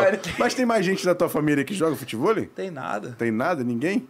Meu pai não sabe nem fazer três embaixadinhas. Ninguém lá. A minha esposa joga. É, então, isso que eu queria joga, falar. é. É, porque, pô, já ouvi falar que joga muito, né? Joga muito, de manhã, tarde e à noite. De sete da manhã até meia-noite. Joga todo dia. Não, mas ela tá aprendendo, tá melhorando. Sexta-feira nós vamos jogar um campeonato junto lá no 10. Ah, que É, maneiro. quem quiser ir lá assistir a gente, vai. Passa vai- aí, vai- vai passa a direção lá no toda, endereço, 10 telefone. Futebol Clube, Rua Altos Bucão, número 10. Lá Boa. no Recreio. Show. Rua do McDonald's, segunda direita. O 10 cano 10. é, o 10 Essa referência da rua do McDonald's é a melhor do É mundo. melhor do mundo. Vocês vão ver jogos de muita qualidade. Pô, que É, maneiro. Tu vai jogar do lado da sua Vou esposa? jogar com ela. Dupla Vou botar uns paradrapos aqui. Eu ia falar isso, como é? Ela fala. Porque pro cara ter atleta, ele cobra muito de todo mundo. Como é que é pra. Às vezes a gente. Como é que faz pra não acaba- virar a chavinha? A gente acaba até passando do ponto, porque a gente é, é competitivo, cara. É. Tu quer ganhar sempre. E assim, a mulher, se ela não tá acostumada a jogar aquilo ali, competição, essas coisas, até quem joga, que tá acostumado, dá aquele friozinho na barriga, Uhum. quando vê gente assistindo, fica com medo, Uhum. entendeu? De errar essas coisas. E assim, às vezes erra uns negócios e a gente quer cobrar, mas sabe que não tem que cobrar como a gente é, fala, entendeu? Aham, entendi. Tem que ser mais no toque, assim, mas a gente não consegue. Perdeu, o cara sai puto. Já tá casado há quantos anos, Marco? 15. Caraca. Caraca, como é que conheceu? 15 anos. A gente é fofoqueiro aqui, não Conheci ela repara lá em. Bangu. Ah, ela é? é de Bangu também. Aí, bem novinho, né, cara? Em Uhum. 2004. Ela passava sempre de moto, que ela morava lá no Rio da Prata, lá em cima. Uhum. Ela sempre passava de moto assim, aí eu. Cara, um dia eu vou pegar essa menina aí. Eu falei, pô, tô andando a pé, né, meu irmão? Tem que arrumar alguém. Pegar essa carona, né? É, vou postar aqui. Jo- pô, João essa- Gasolina, João assim, Gasolina. pô, essa novinha aí deve ter uma condição. Assim, deve ser alguma coisa perdida aqui em Bangu. Falei, vou, vai que eu vai. Aí fui. Realmente, ela tinha moto e daqui a pouco ganhou o carro. Falei, opa, Opa! o negócio tá ficando bom. Aí a gente tem 18 anos junto, 15 Pô, anos que de casado. Maneiro. Tem duas filhas, uma de 13, Gabriela, e uma de 6, a Alicia. Aí tá aí. Uma carioca e outra gaúcha. É, uma carioca e outra gaúcha. uma é vascaína e a outra é gremista. A minha esposa é vascaína. Ah, tá. Que- Pra quem tá ouvindo, só arregalei o olho, não entendia, ele, ele É, explicou. minha explicou. esposa é vascaína. Meu sogro, a minha sogra era vascaína também. A família da minha esposa é Vasco, Uhum. a minha é Flamengo. Então, as minhas filhas ficavam muito com o meu sogro e minha sogra. Aí, E, e- e rapidinho, e quase dele. rolou essa chegada no Vasco, né? Pelo menos esse ano teve uma questão de uma conversa, teve ou não teve? é, teve, mas não, o negócio não, não seguiu em frente, porque agora com o SAF, essas coisas assim, os clubes estão muito é, focados em fazer contratações de moleques novos, né, cara? Uhum. Então o negócio não andou, mas se tivesse saído seria uma honra ter jogado no Vasco também. Mas faz parte, acontece. Verdade. Maneiro. Vamos pro nosso dentro fora? Vamos. Temos mais alguma pergunta? Não, vambora. Então, ó, já já a gente vai passar a agenda do Vou pro Sereno de novo, vai passar a Isso. agenda do 10, mas antes a gente tem o nosso dentro ou fora do jogo, que é regra simples, Maicon. É. Tu escolhe um. Eu, É eu explico Quem uma... tá dentro, quem tá Eu fora. explico uma dificuldade, não Se tem dificuldade. sereno pra quem a gente fala dos morenos, quem tá dentro, quem tá fora. Bota aí a primeira na tela, por favor, produção. Fluminense ou Botafogo, Maicon? Na sua carreira. Fluminense. Por quê? Ah, porque eu joguei mais tempo ali. Tipo, foi o clube que me deu a primeira oportunidade é, de realizar meu sonho, de, de jogar profissionalmente. E foi meu primeiro gol como profissional jogando num clássico ainda. Então, Fluminense. A próxima, por favor, tá justo essa, hein? São Paulo ou Grêmio? Grêmio. Pô, Grêmio, né? A história toda é do Grêmio. Joguei três anos no São azul. Paulo. Joguei três anos no São Paulo, fui campeão da Sul-Americana, fiz 160 jogos por aí. É um clube que eu sou muito grato também, porque talvez se eu não tivesse jogado no São Paulo, eu não teria ido pro Grêmio. Uhum. São Paulo é um clube gigante também, que faz o seu leque abrir assim e tu passar pelo São Paulo, depois tu joga em qualquer clube. Tá justo. A próxima, por favor, produção. Aqui é uma pergunta que é o seguinte: qual título é mais marcante pra você? O da Copa do Brasil de 2016 ou a Libertadores de 2017? Não tô falando de peso de título, tô falando só do, do É a sentimento. Copa do Brasil. A Copa do Brasil. A Libertadores, assim, é um peso gigante, assim, mas a Copa do Brasil por tudo que, que envolveu ela, assim. Foi um, foi um dia, assim, muito, muito bacana. E é, e é você levantando a taça ali É. também, né? A foto que vai pra posteridade é a sua, né? É, mas a Libertadores também é... a Libertadores Tá no é um- coração. É um, outro nível também. Você tem algumas tatuagens? Chegou a tatuar alguma taça? Não, não. Não, né? Eu não vou pra esse ponto aí, não. Deixo só as lembranças, fotos em casa, essas Boa. coisas assim, mas de tatuar. Tatuar só o nome das meninas Uhum. e aqui da, da minha esposa, um Lzinho só também, porque se escreve o nome depois dá ruim. Tomara que não dê. der ruim, Mas aí tu, o o L, tu bota puxa- Libertadores, mano. É, tu puxa aqui, faz um, um, um outro negócio aqui, risca, A próxima, por favor, Arlen, bota na tela aí. Renato ou Murici? E aí é briga boa. hein? Aí não pode ser os dois, não, né? A gente tem o direito de colocar um empate, né? É, empate, é empate. Aí é empate. Esses dois aí na minha carreira foram fenômenos, assim. Tenho muita gratidão pelos dois. E você trabalhou com muito técnico bom também, Muito. né, cara? Abel, Cuca, Ricardo Gomes, que foi o primeiro a me colocar pra jogar assim Uhum. também. Roger. Roger, Alfredo. Alfredo. Filipão? Filipão. Ih, muito cara. Pô, Ney Franco. Paulo Tuori também, que é top. É mesmo? É, muito cara bom. Jorginho, lateral. Aham. Márcio Goiano lá no Figueirense. Ih, muito cara bom. Boa. Muito. Mas esses dois aí, assim, são disparados. Mais assim, marcantes, hoje, né? é. A próxima, por favor. No Fluminense. Romário. Caraca, Romário e Edmundo foi fácil assim? É. Por quê? Ah, sim, cara, pra gente que era mais novo, assim, né? A gente, pô, Romário, Edmundo também é fenômeno, assim, mas Uhum. Edmundo era um cara, assim, do temperamento mais explosivo, assim, ele dava muito esporro na, nos moleques mais novos. O Romário já era mais caladão, assim, e, tipo assim, dava mais um, um pouquinho mais de moral, assim. Uhum. Entendi. E, e, e é aquele negócio, né? É a, a geração que viu ele ser campeão do mundo. É. É um negócio diferente, né? Edmundo também jogou muito, assim, Aham. mas, mas, assim, pra escolher os dois, eu vou no Romário. Boa. A próxima, por favor. Emerson Rocha, essa é Marquinhos sua. ou Dejaí? Essa eu deixei pra você falar, É. deixei o vácuo pra Aí você os falar. dois são fenômenos também. Marquinhos, gente boa demais. E esse Demais, também cara. aí Esse aí é empate também. Os Boa. dois caras são fantásticos, assim. O que eles faziam com a gente, assim, que era moleque novo, sabe? Aham. Caraca, eles davam muita moral pra gente. Pô, ajudava muito, assim. São, são caras, assim, gente boa demais. Então, esse daí é empate também. O, o, o gol de 2016 é passe de Marquinhos, né? É. Impressionante, cara. Esses dois aí foram sensacionais. Os caras, É, gente os boa cara, demais. Pô, gente boa demais, tá louco. De Jair é. Bo, pô, brincalhão pra caraca, zoava todo mundo também. Sangue bom. Isso aí vai no, no empate. Boa. Boa, próxima, por favor. Aqui é uma pergunta é o seguinte. Eu sou o único cara que aturei esse cara aqui, man. esse cara é meu amigo até hoje. Mas era o cara mais problemático que tinha. Ele arrumava confusão com todo mundo. Pra Todo quem, mundo. pra quem só tá ouvindo, a gente tá falando do Lene e do Luan. Mas conta a história do Lene aí, então, por favor. Do Lene, a gente jogou um pouco junto lá no Fluminense. Uhum. E depois ele foi pro Figueirense, em 2011. O William Bigode era o, o atacante do time, o William saiu do Figueirense foi pro Corinthians. Aí o Jorginho levou o Lene pra ser no lugar do William, Uhum. pra ele jogar. E o Lene, cara, ele teve tanta lesão assim que ele não conseguiu jogar. Então ele ficava lá no, no departamento médico, aí às vezes quando ele treinava, ele ia, brigava com os zagueiros, porque ele é. Ele jogava pra caraca também, mano. Ele Tinha Uhum. muita força, ele não tinha medo dos zagueiros. O zagueiro grandão descia a porrada, ele descia o braço nos caras, e xingava, e discutia, e brigava. E, mas só que eu já conhecia ele do Fluminense. Então ele ficava muito comigo, assim, nos treinos, caramba. Aí os Aham. caras falavam, só tu pra aturar esse moleque aí mesmo, que não sei o que. Calma, cara. O moleque é, o moleque é gente boa, caramba. Até hoje, a gente- aonde a gente se encontra aí, pô, a gente troca ideia, um moleque fantástico também. Mas assim, nessa escolha aí, o. Não, Não, é- mas a- a- pergunta não é nem por bola, Ah. mas é qual jogador você acha que poderia ter ido um pouco mais longe? Ah, o Lene. O Lene por conta das lesões, É. o Luan a gente não sabe muito bem o que Não, aconteceu, acho mas que assim... o Lene. O Lene poderia ter ido mais pelo potencial dele. Poderia ter ido Pô, quando mais. ele começa no Fluminense é um negócio absurdo. assim. absurdo.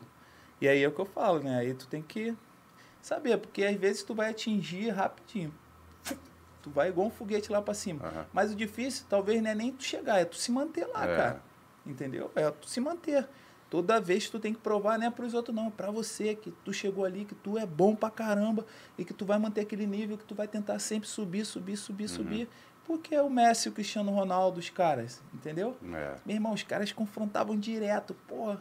São amigos, mas assim, ó, um desafiava o outro. É. Então os caras estavam sempre lá em cima, né? Verdade. Mas sem dúvidas aí dos dois, o- o Lene poderia ter ido muito mais. Tem alguma, Muito tem mais. alguma outra história engraçada com ele? Que ele Não, parece ser um cara muito ele boa. falava assim, ó. Aí ele pegava o carro, só passava voado lá no CT e na, e na estrada lá em Florianópolis.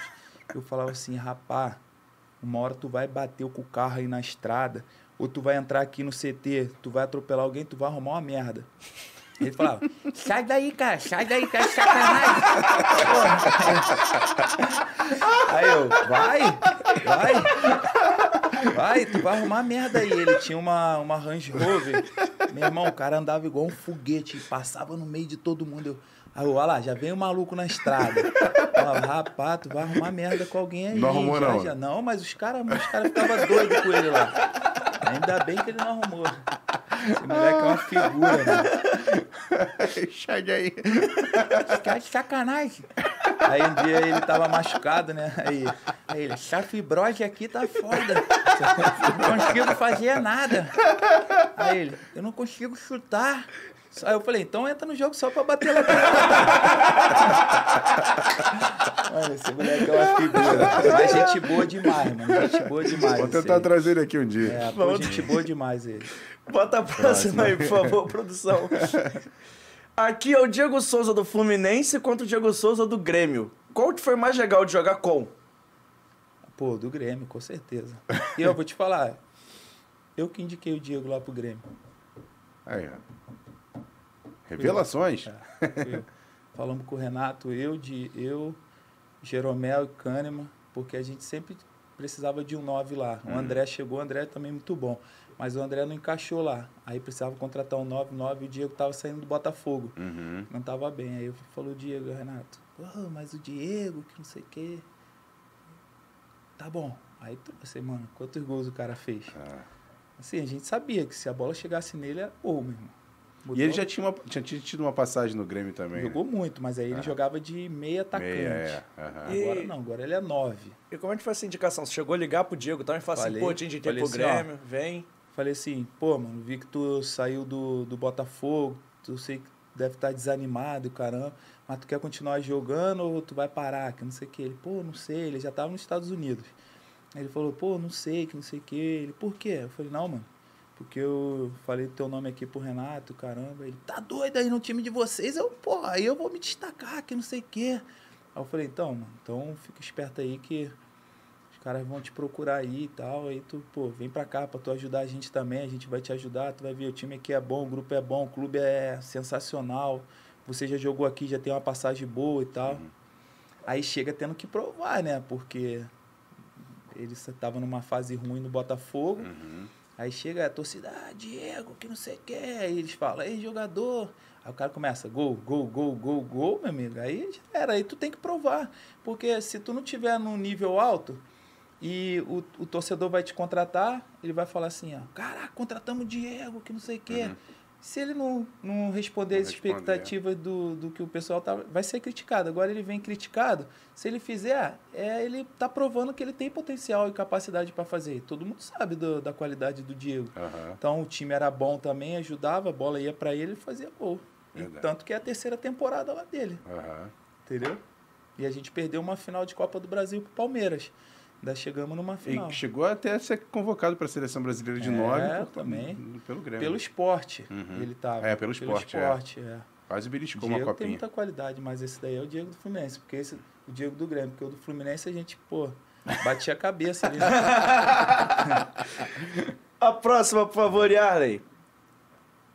Arthur Arouca. Eu joguei pouco com o Arouca, é o Arthur. Joguei pouco. Mas o Arouquinha jogava muito também, tá louco. Ah. Arouca jogava muito. Gente boa também, demais, assim. Uhum. Mas eu, eu e o Arthur, assim, a gente. Os jogos que a gente jogou junto, a gente sobrou, assim. Foi Muita aquela final da Libertadores que ele fez. Ele jogou muito, é. Me tira uma dúvida. Como é que vocês configuravam esse meio de campo? Porque tem essa coisa do primeiro, do segundo volante. Quem ficava mais pra marcar? Não, não tem marcar. A gente tá com a bola, os caras que tem que marcar a gente. não tem marcar. Ah. Como é que eu e o Bruno vão marcar aí o Tim Frank? Fala aí. não tem como, meu amigo. É? É, não tem como. É rezar pra tu sacar e um deixar a bola cair. Não, não tem como. Mas aqui é o Arthur. Arthur. Bota a próxima aí, por favor, Yarley. Figueirense ou Madureira, pra gente terminar? Ó, Madureira. Madureira vai estar sempre no topo. Eu deixei Assim, mais difícil por último, É, você viu, Porque né? eu me formei lá. É, todos os tipos de dificuldades que tu vai passar. Aham. Tipo assim, eu amadureci muito no Madureira. Foi o clube que me deu oportunidade. E eu tenho muita gratidão, assim, de verdade, cara. Uhum. Muita gratidão mesmo. E o Figueirense me deu uma oportunidade para eu voltar pro Brasil e poder mostrar meu futebol. Então, assim, ó, Madureira, Grêmio, Figueirense são os clubes, assim, que eu tenho. Sentimento, né? É, É triste ver a situação do Figueirense hoje pra você, Maicon. Muito. O Wilson me ligou agora, há pouco tempo, quando eu saí do Wilson goleiro, Aham. me convidando para voltar para lá e tal. Mas assim, acho que não é o momento ainda. Uhum. Eu joguei dois anos no Figueirense, dois anos e três meses assim, pô. Nós subimos o time para Série A e quase classificamos para Libertadores. Eu fiz mais de 100 jogos, eu acho, no Figueirense. Uhum. Então, pô, foi um clube assim que ficou marcado. Dali eu fui para São Paulo. Então, Madureira, Grêmio, e Figueirense são clubes assim especiais demais para mim. Agora, você falou de convite, até a gente começou a falar, praticamente nas, nas primeiras perguntas, o João Pedro falou essa questão da sua. É sério, hein? Me chamou de João Pedro, é sério. É, sobre a questão da sua continuidade no futebol. É, você acabou de falar, ah, tive, tive um convite. Assim, você já tinha até tido algumas entrevistas dizendo que você encerraria a carreira no final desse ano. Mas você pensa, por exemplo, ano que vem, então, ainda jogar? Então, por isso que eu não posso falar, ah, encerrei. Assim, a minha esposa até fala, não, não fica falando que você encerrou, porque daqui a pouco pinta uma oportunidade. Tu sabe que tu é um cara respeitado e alguns treinadores podem querer ainda é, que tu jogue e tal. Aí eu falei, é, não, tu tá certo. Então, então eu dei uma interrompida na minha Uhum. carreira, assim Uhum. entendeu? Mas assim, é, vamos ver como que as coisas vão ocorrer. Eu já tive um convite agora, Uhum. entendeu? Para ir para um outro clube, mas eu estou pensando ainda, porque pesa muito. As minhas filhas na escola, a minha filha saiu de Porto Alegre, veio pro Rio, do Rio foi para Maceió e agora tá voltando. Então É. pesa muito. Para ela é difícil. Ela tem 13 anos, aí Uhum. acaba que são ensinos diferentes. Uhum. Aí já tira nota baixa, aí não sei o quê, a cabeça da criança fica confusa. Então tem que botar essas coisas na balança. Assim. Então por isso que eu tô dando tempo. Vou ver como é que vai ocorrer aí agora para frente. E se final do ano eu falar assim, ó, ah, apareceu um negócio legal, vou jogar, ah, não. Ó, vou encerrar minha carreira, vou anunciar que eu não não não jogo mais, eu vou em outubro vai ter é, mais uma continuidade da licença B, né, da CBF, que eu já comecei, é, de treinador, que é uma coisa que eu penso. Não é a minha prioridade, mas é um negócio que eu quero me preparar, porque daqui a pouco, passa 4, 5 anos, tu recebe um convite, então tu tem que estar preparado. Uhum. Né? Não adianta ah, receber o convite, ah, agora eu vou me, me especializar, vou fazer o curso. Não, aí eu vou estar perdendo tempo. Então, tudo que tiver pro meio do futebol, enquanto eu tiver tempo, eu vou tentar fazer, porque se eu recebo um convite, já tô com aquilo ali preparado. Eu, Não, Uhum. eu tenho. Eu posso trabalhar aqui. Uhum. Entendeu? Porque hoje tudo tu tem que ter licença de não sei o quê. Licença para ir no banheiro, licença para não sei o quê. Tu tem que, tem que ter tudo. Aham. Então eu vou me preparar, porque vai que daqui a 4, 5 anos eu recebo um ano, dois anos, Uhum. eu recebo, eu falo, pô, Maico, quero trabalhar, quero que tu venha trabalhar comigo aqui, assim. Tu tem? Eu falo, tenho. Pronto, a oportunidade está aí, Entendi. entendeu? Porque assim, queira ou não, eu vivi 18 anos profissionalmente, Uhum. Jogo desde os 12, então vou fazer 37, são 25 anos de bola, é muita experiência. Uhum. É muita coisa que eu vivi, entendeu? Muito conhecimento que eu tenho, entendeu? E sim, tem respeito, porque, claro, tem muitos jogadores com muito mais história, mas eu tenho a minha também, Sim. entendeu? Eu sou um cara respeitado. Uhum. Então, assim, eu tenho que me preparar, porque se aparecer a oportunidade, eu estou pronto. Falo assim, não, eu estou pronto. E eu vou amadurecer durante a etapa que eu vou enfrentar, entendeu? Uhum. Então, sim, dei uma pausa, qualquer momento eu aperto o botão e volto, ou... Desligo É, direto. desligo Agora, direto. rapidinho. O que aconteceu no CRB? Porque, por Era exemplo, essa pergunta que eu ia é fazer, que isso. o Cauã Ah. Roger perguntou. Por É, que porque- você saiu do CRB? A gente tá lendo aqui, mandando um salve Ah, pra galera boa. do chat, pedindo o pessoal se inscrever aí. Porque é o seguinte, o único jogo que assim eu vi literalmente o jogo inteiro foi Vasco e CRB e você jogou muito bem naquele Você jogo. acabou com o jogo. É, acabou com o jogo, Então, verdade. assim, o CRB, é o Marcelo Cabo que me levou. Uhum. Então, o Marcelo ali diariamente conversava comigo a respeito de treinamento, tudo. Aquela atenção que eu tinha que ter por eu ser um cara mais experiente, já ter vivido muito e também ter passado por um momento de dificuldade de lesão, essas coisas. Então, os caras compartilhavam muito aquilo comigo, Uhum. entendeu? E ali no CRB, depois que ele saiu, cara, aí já já estava tendo um pouquinho mais de dificuldade. E eu falei assim, cara, acho que é um momento de eu de eu ir embora, porque eu já não estou feliz, as coisas não estão acontecendo como eu imaginava Uhum. e tal.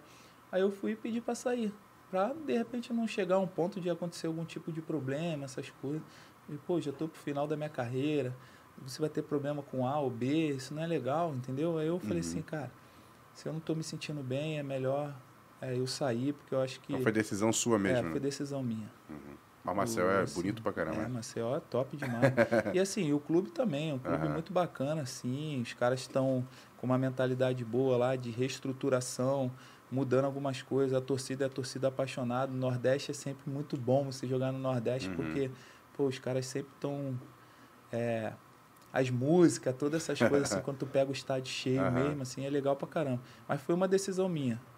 Entendi. Bacana. E antes da gente terminar, Sim. tem aquelas clássicas perguntas que o fã do Fora do Jogo adora que a gente Isso. faça. E a gente sempre começa perguntando o estádio mais difícil que você jogou.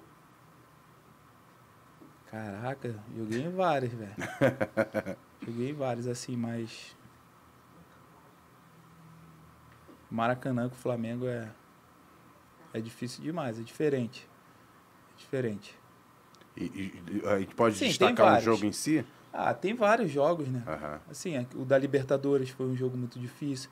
Mas é sempre, ó, Corinthians é difícil, Galo, ah, cara, Palmeiras. Uhum. É, é muito estádio, assim, é, depende do, é, tipo, se falar, no ano de tal, qual foi o, Aham. Assim, os clubes, os clubes grandes, eles quando estão com, com o estádio cheio, assim, é muito difícil. Por exemplo, o Galo, em 2013, no Independência, que tinha o Ronaldinho. Uhum. Meu amigo, era só por um milagre para ganhar dos caras lá. né? Era o Flamengo aqui. É o Palmeiras agora no, no estádio deles. Uhum. Era o Corinthians. Entendeu? Então, assim, é muito relativo isso. E fora os times de, de fora que, a gente- que eu joguei, né? Uhum. Pô, tu pega um Bayern de Munique, esse time assim, pô, é difícil demais, cara. O River, o é, Rosário. você River. Rosário, pô, tu vai lá, pô, Argentina. Chegou a jogar na, bo na Na bomboneira? Bomboneira a gente fez um jogo da final da Sul-Americana, mas era contra o Tigre lá. Uhum. Então, assim, não, não tava o estádio como. Como é, É, a como torcida é. do Boca.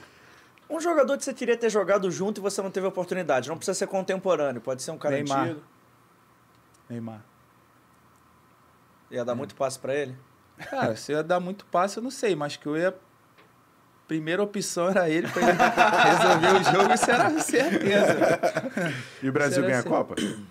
Es- A gente espera que sim, né? A gente sempre quer que ganhe. Aham. Com certeza, vai torcer pra isso. Boa. Se ele tiver num momento bom, assim, feliz, eu acho que ele é 70% assim pra, pra, Desequilibrar. pra desequilibrar. É. Você tinha algum número favorito na carreira? Algum que você goste por alguma razão? Ou a camisa que tava lá disponível pra Não, jogar, eu- você jogava? Assim, ó, o início, eu 10, 10, 10. Porque o ca- cara do time era o 10. Aí depois eu fui começando a jogar com a 8, a 8, a 8, a 8 aí. Até agora no CRB, os caras, ó, a gente vai te dar 10. Eu falei, não, eu quero a 8. Pode tirar. Melhor jogador que você jogou junto? Melhor jogador que eu joguei junto? Tem vários, a gente É, tem vários assim. Por posição. ou- Não, o que você mais Ah, por, por tudo que ele fez no futebol foi o Romário, pô. deu Romário. muita assistência? Assim, não, eu joguei poucos jogos assim com Aham. ele, assim. A gente já ganhou bastante jogos, assim, mas não lembro de ter dado passe pra ele, até porque eu jogava lá atrás, né? De volante, pra correr, pra marcar, porque senão ele tomava esporro. E qual que, qual que foi o que você mais se identificou em campo, assim? Pra jogar, É, jogando junto, assim. De dupla, assim, ou dupla de volante, ou meia que se encaixou com você ali. caraca. É porque assim, ó, no- eu e o Wallace a gente jogou muito tempo, assim, Uhum. né? Ma- Mas é difícil, cara, de responder. Lá no São Paulo eu joguei com alguns também muito bom, Denilson, Uhum. é, Souza. Joguei com os caras assim. Ah, é difícil, velho. É difícil.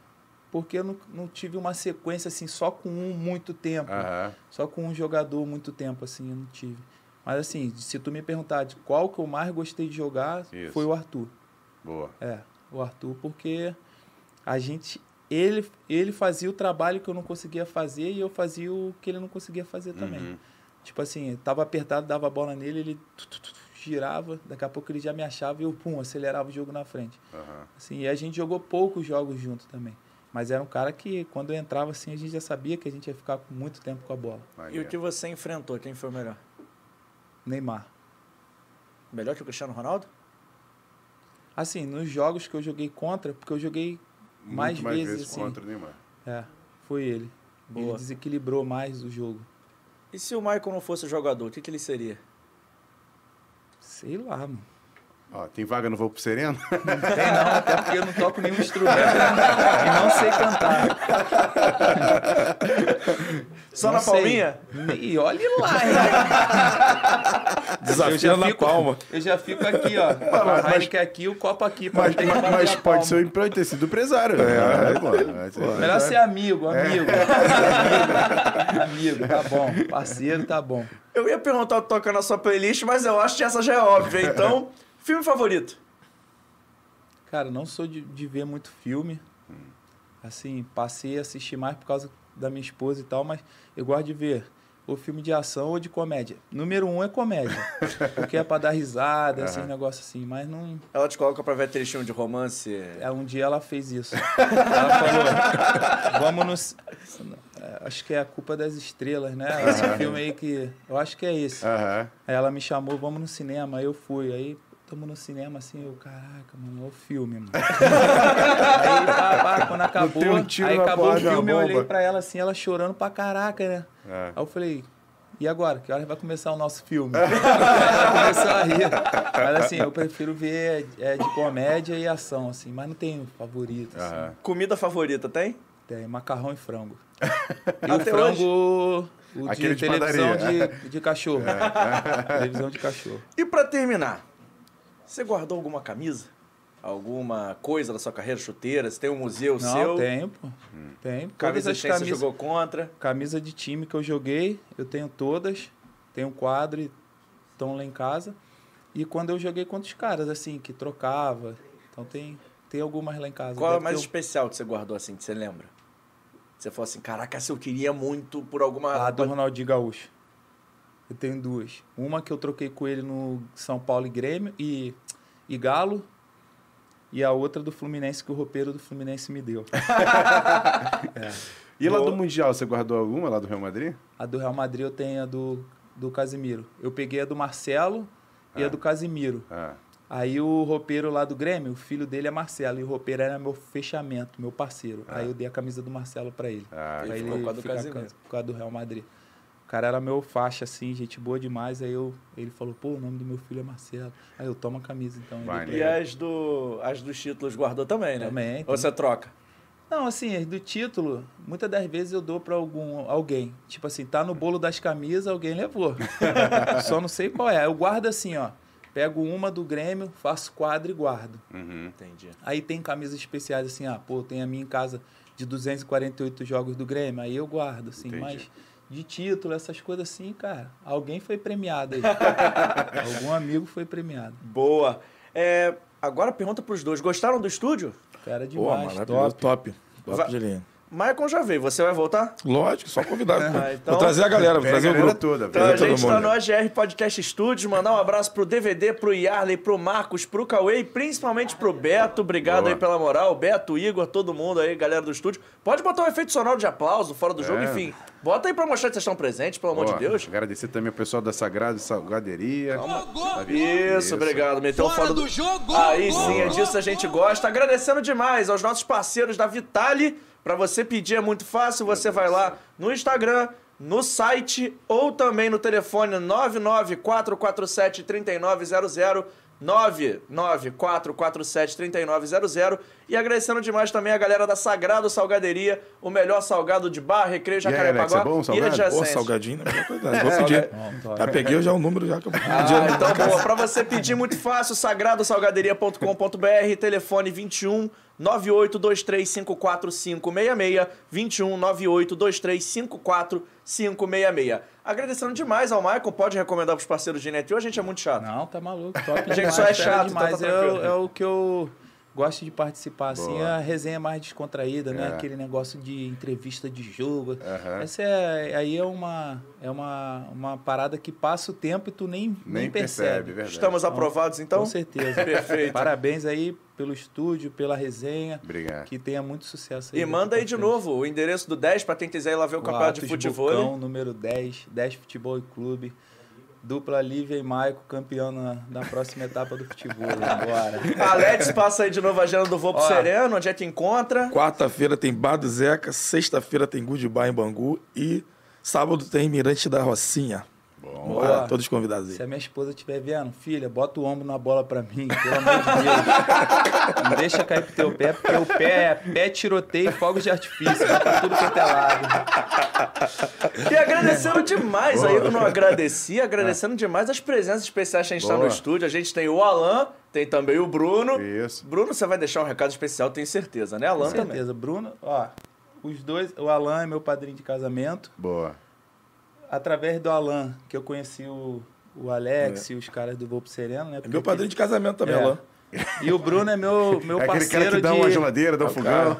Bruno, o Bruno Muniz é meu parceiro, meu irmão de muito tempo, de Bangu, um cara que eu tenho um, pô, um carinho, respeito, admiração, um cara sensacional, pô, o cara que tá sempre disposto a ajudar as pessoas, é, de todas as maneiras, com palavras, cara, sei lá, não sei nem, é tanto elogio pro cara que, pô, só agradecer ele a amizade, a parceria, o respeito. Bruno é irmão. gente- Irmão demais, tá Só- louco, esse cara aí é A- fora Aquela de camisa dele ali é apertada mesmo ou é ele que é forte assim mesmo? Já, já toquei muito na festa das empresas do Bruno, de final de ano. Olha só, pode convidar que a gente tá tocando aqui. Vem pra luz, vem pra luz, vem pra luz. Maico, irmão, obrigado de Bom, coração obrigado, pelo seu tempo, pelo seu carinho. Eu que agradeço o convite aí. Valeu. Alex, Pô, te eu espero aqui, hein? tava ali, ó, no banco de reserva, me botaram no jogo. Ah, estressa tudo. Mas ele que vai ser relado, não vai não? Oi? O, Ma- o Alex? Calma, mas antes dele encerrar, a gente Ah, tem sim. recados importantíssimos. Você que chegou nessa resenha pelo Boa. Michael, por algum corte que a gente fez no Michael, se inscreve no canal, ativa o Isso. sininho da notificação, compartilha com os amigos, principalmente os gremistas. A gente falou muito de Grêmio hoje. Galera do Rio Grande do Sul, pode curtir nosso papo também. Vai lá, se inscreve aí, dá essa moral pra gente. Tem o canal de corte também, Cortes Fora do Jogo Oficial, um nome muito criativo, fácil de você guardar. Vai lá, se inscreve e curte também. Tem cortes exclusivos no canal. Pra não, pra não esquecer, a gente tá no Amazon Music, no Spotify, no Google Podcast e a promessa é entrar no Apple Music e também no Boa. Deezer. A gente vai entrar, eu prometo. Você pode curtir esse papo também a partir de amanhã lá nos agregadores de podcast. E pra encerrar, nossas redes sociais. A gente tá no Fora do Jogo Cast.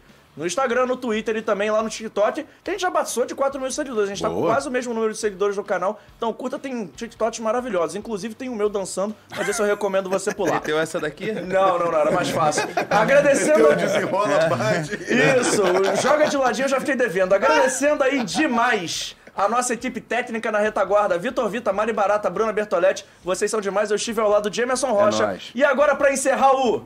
Fora do jogo.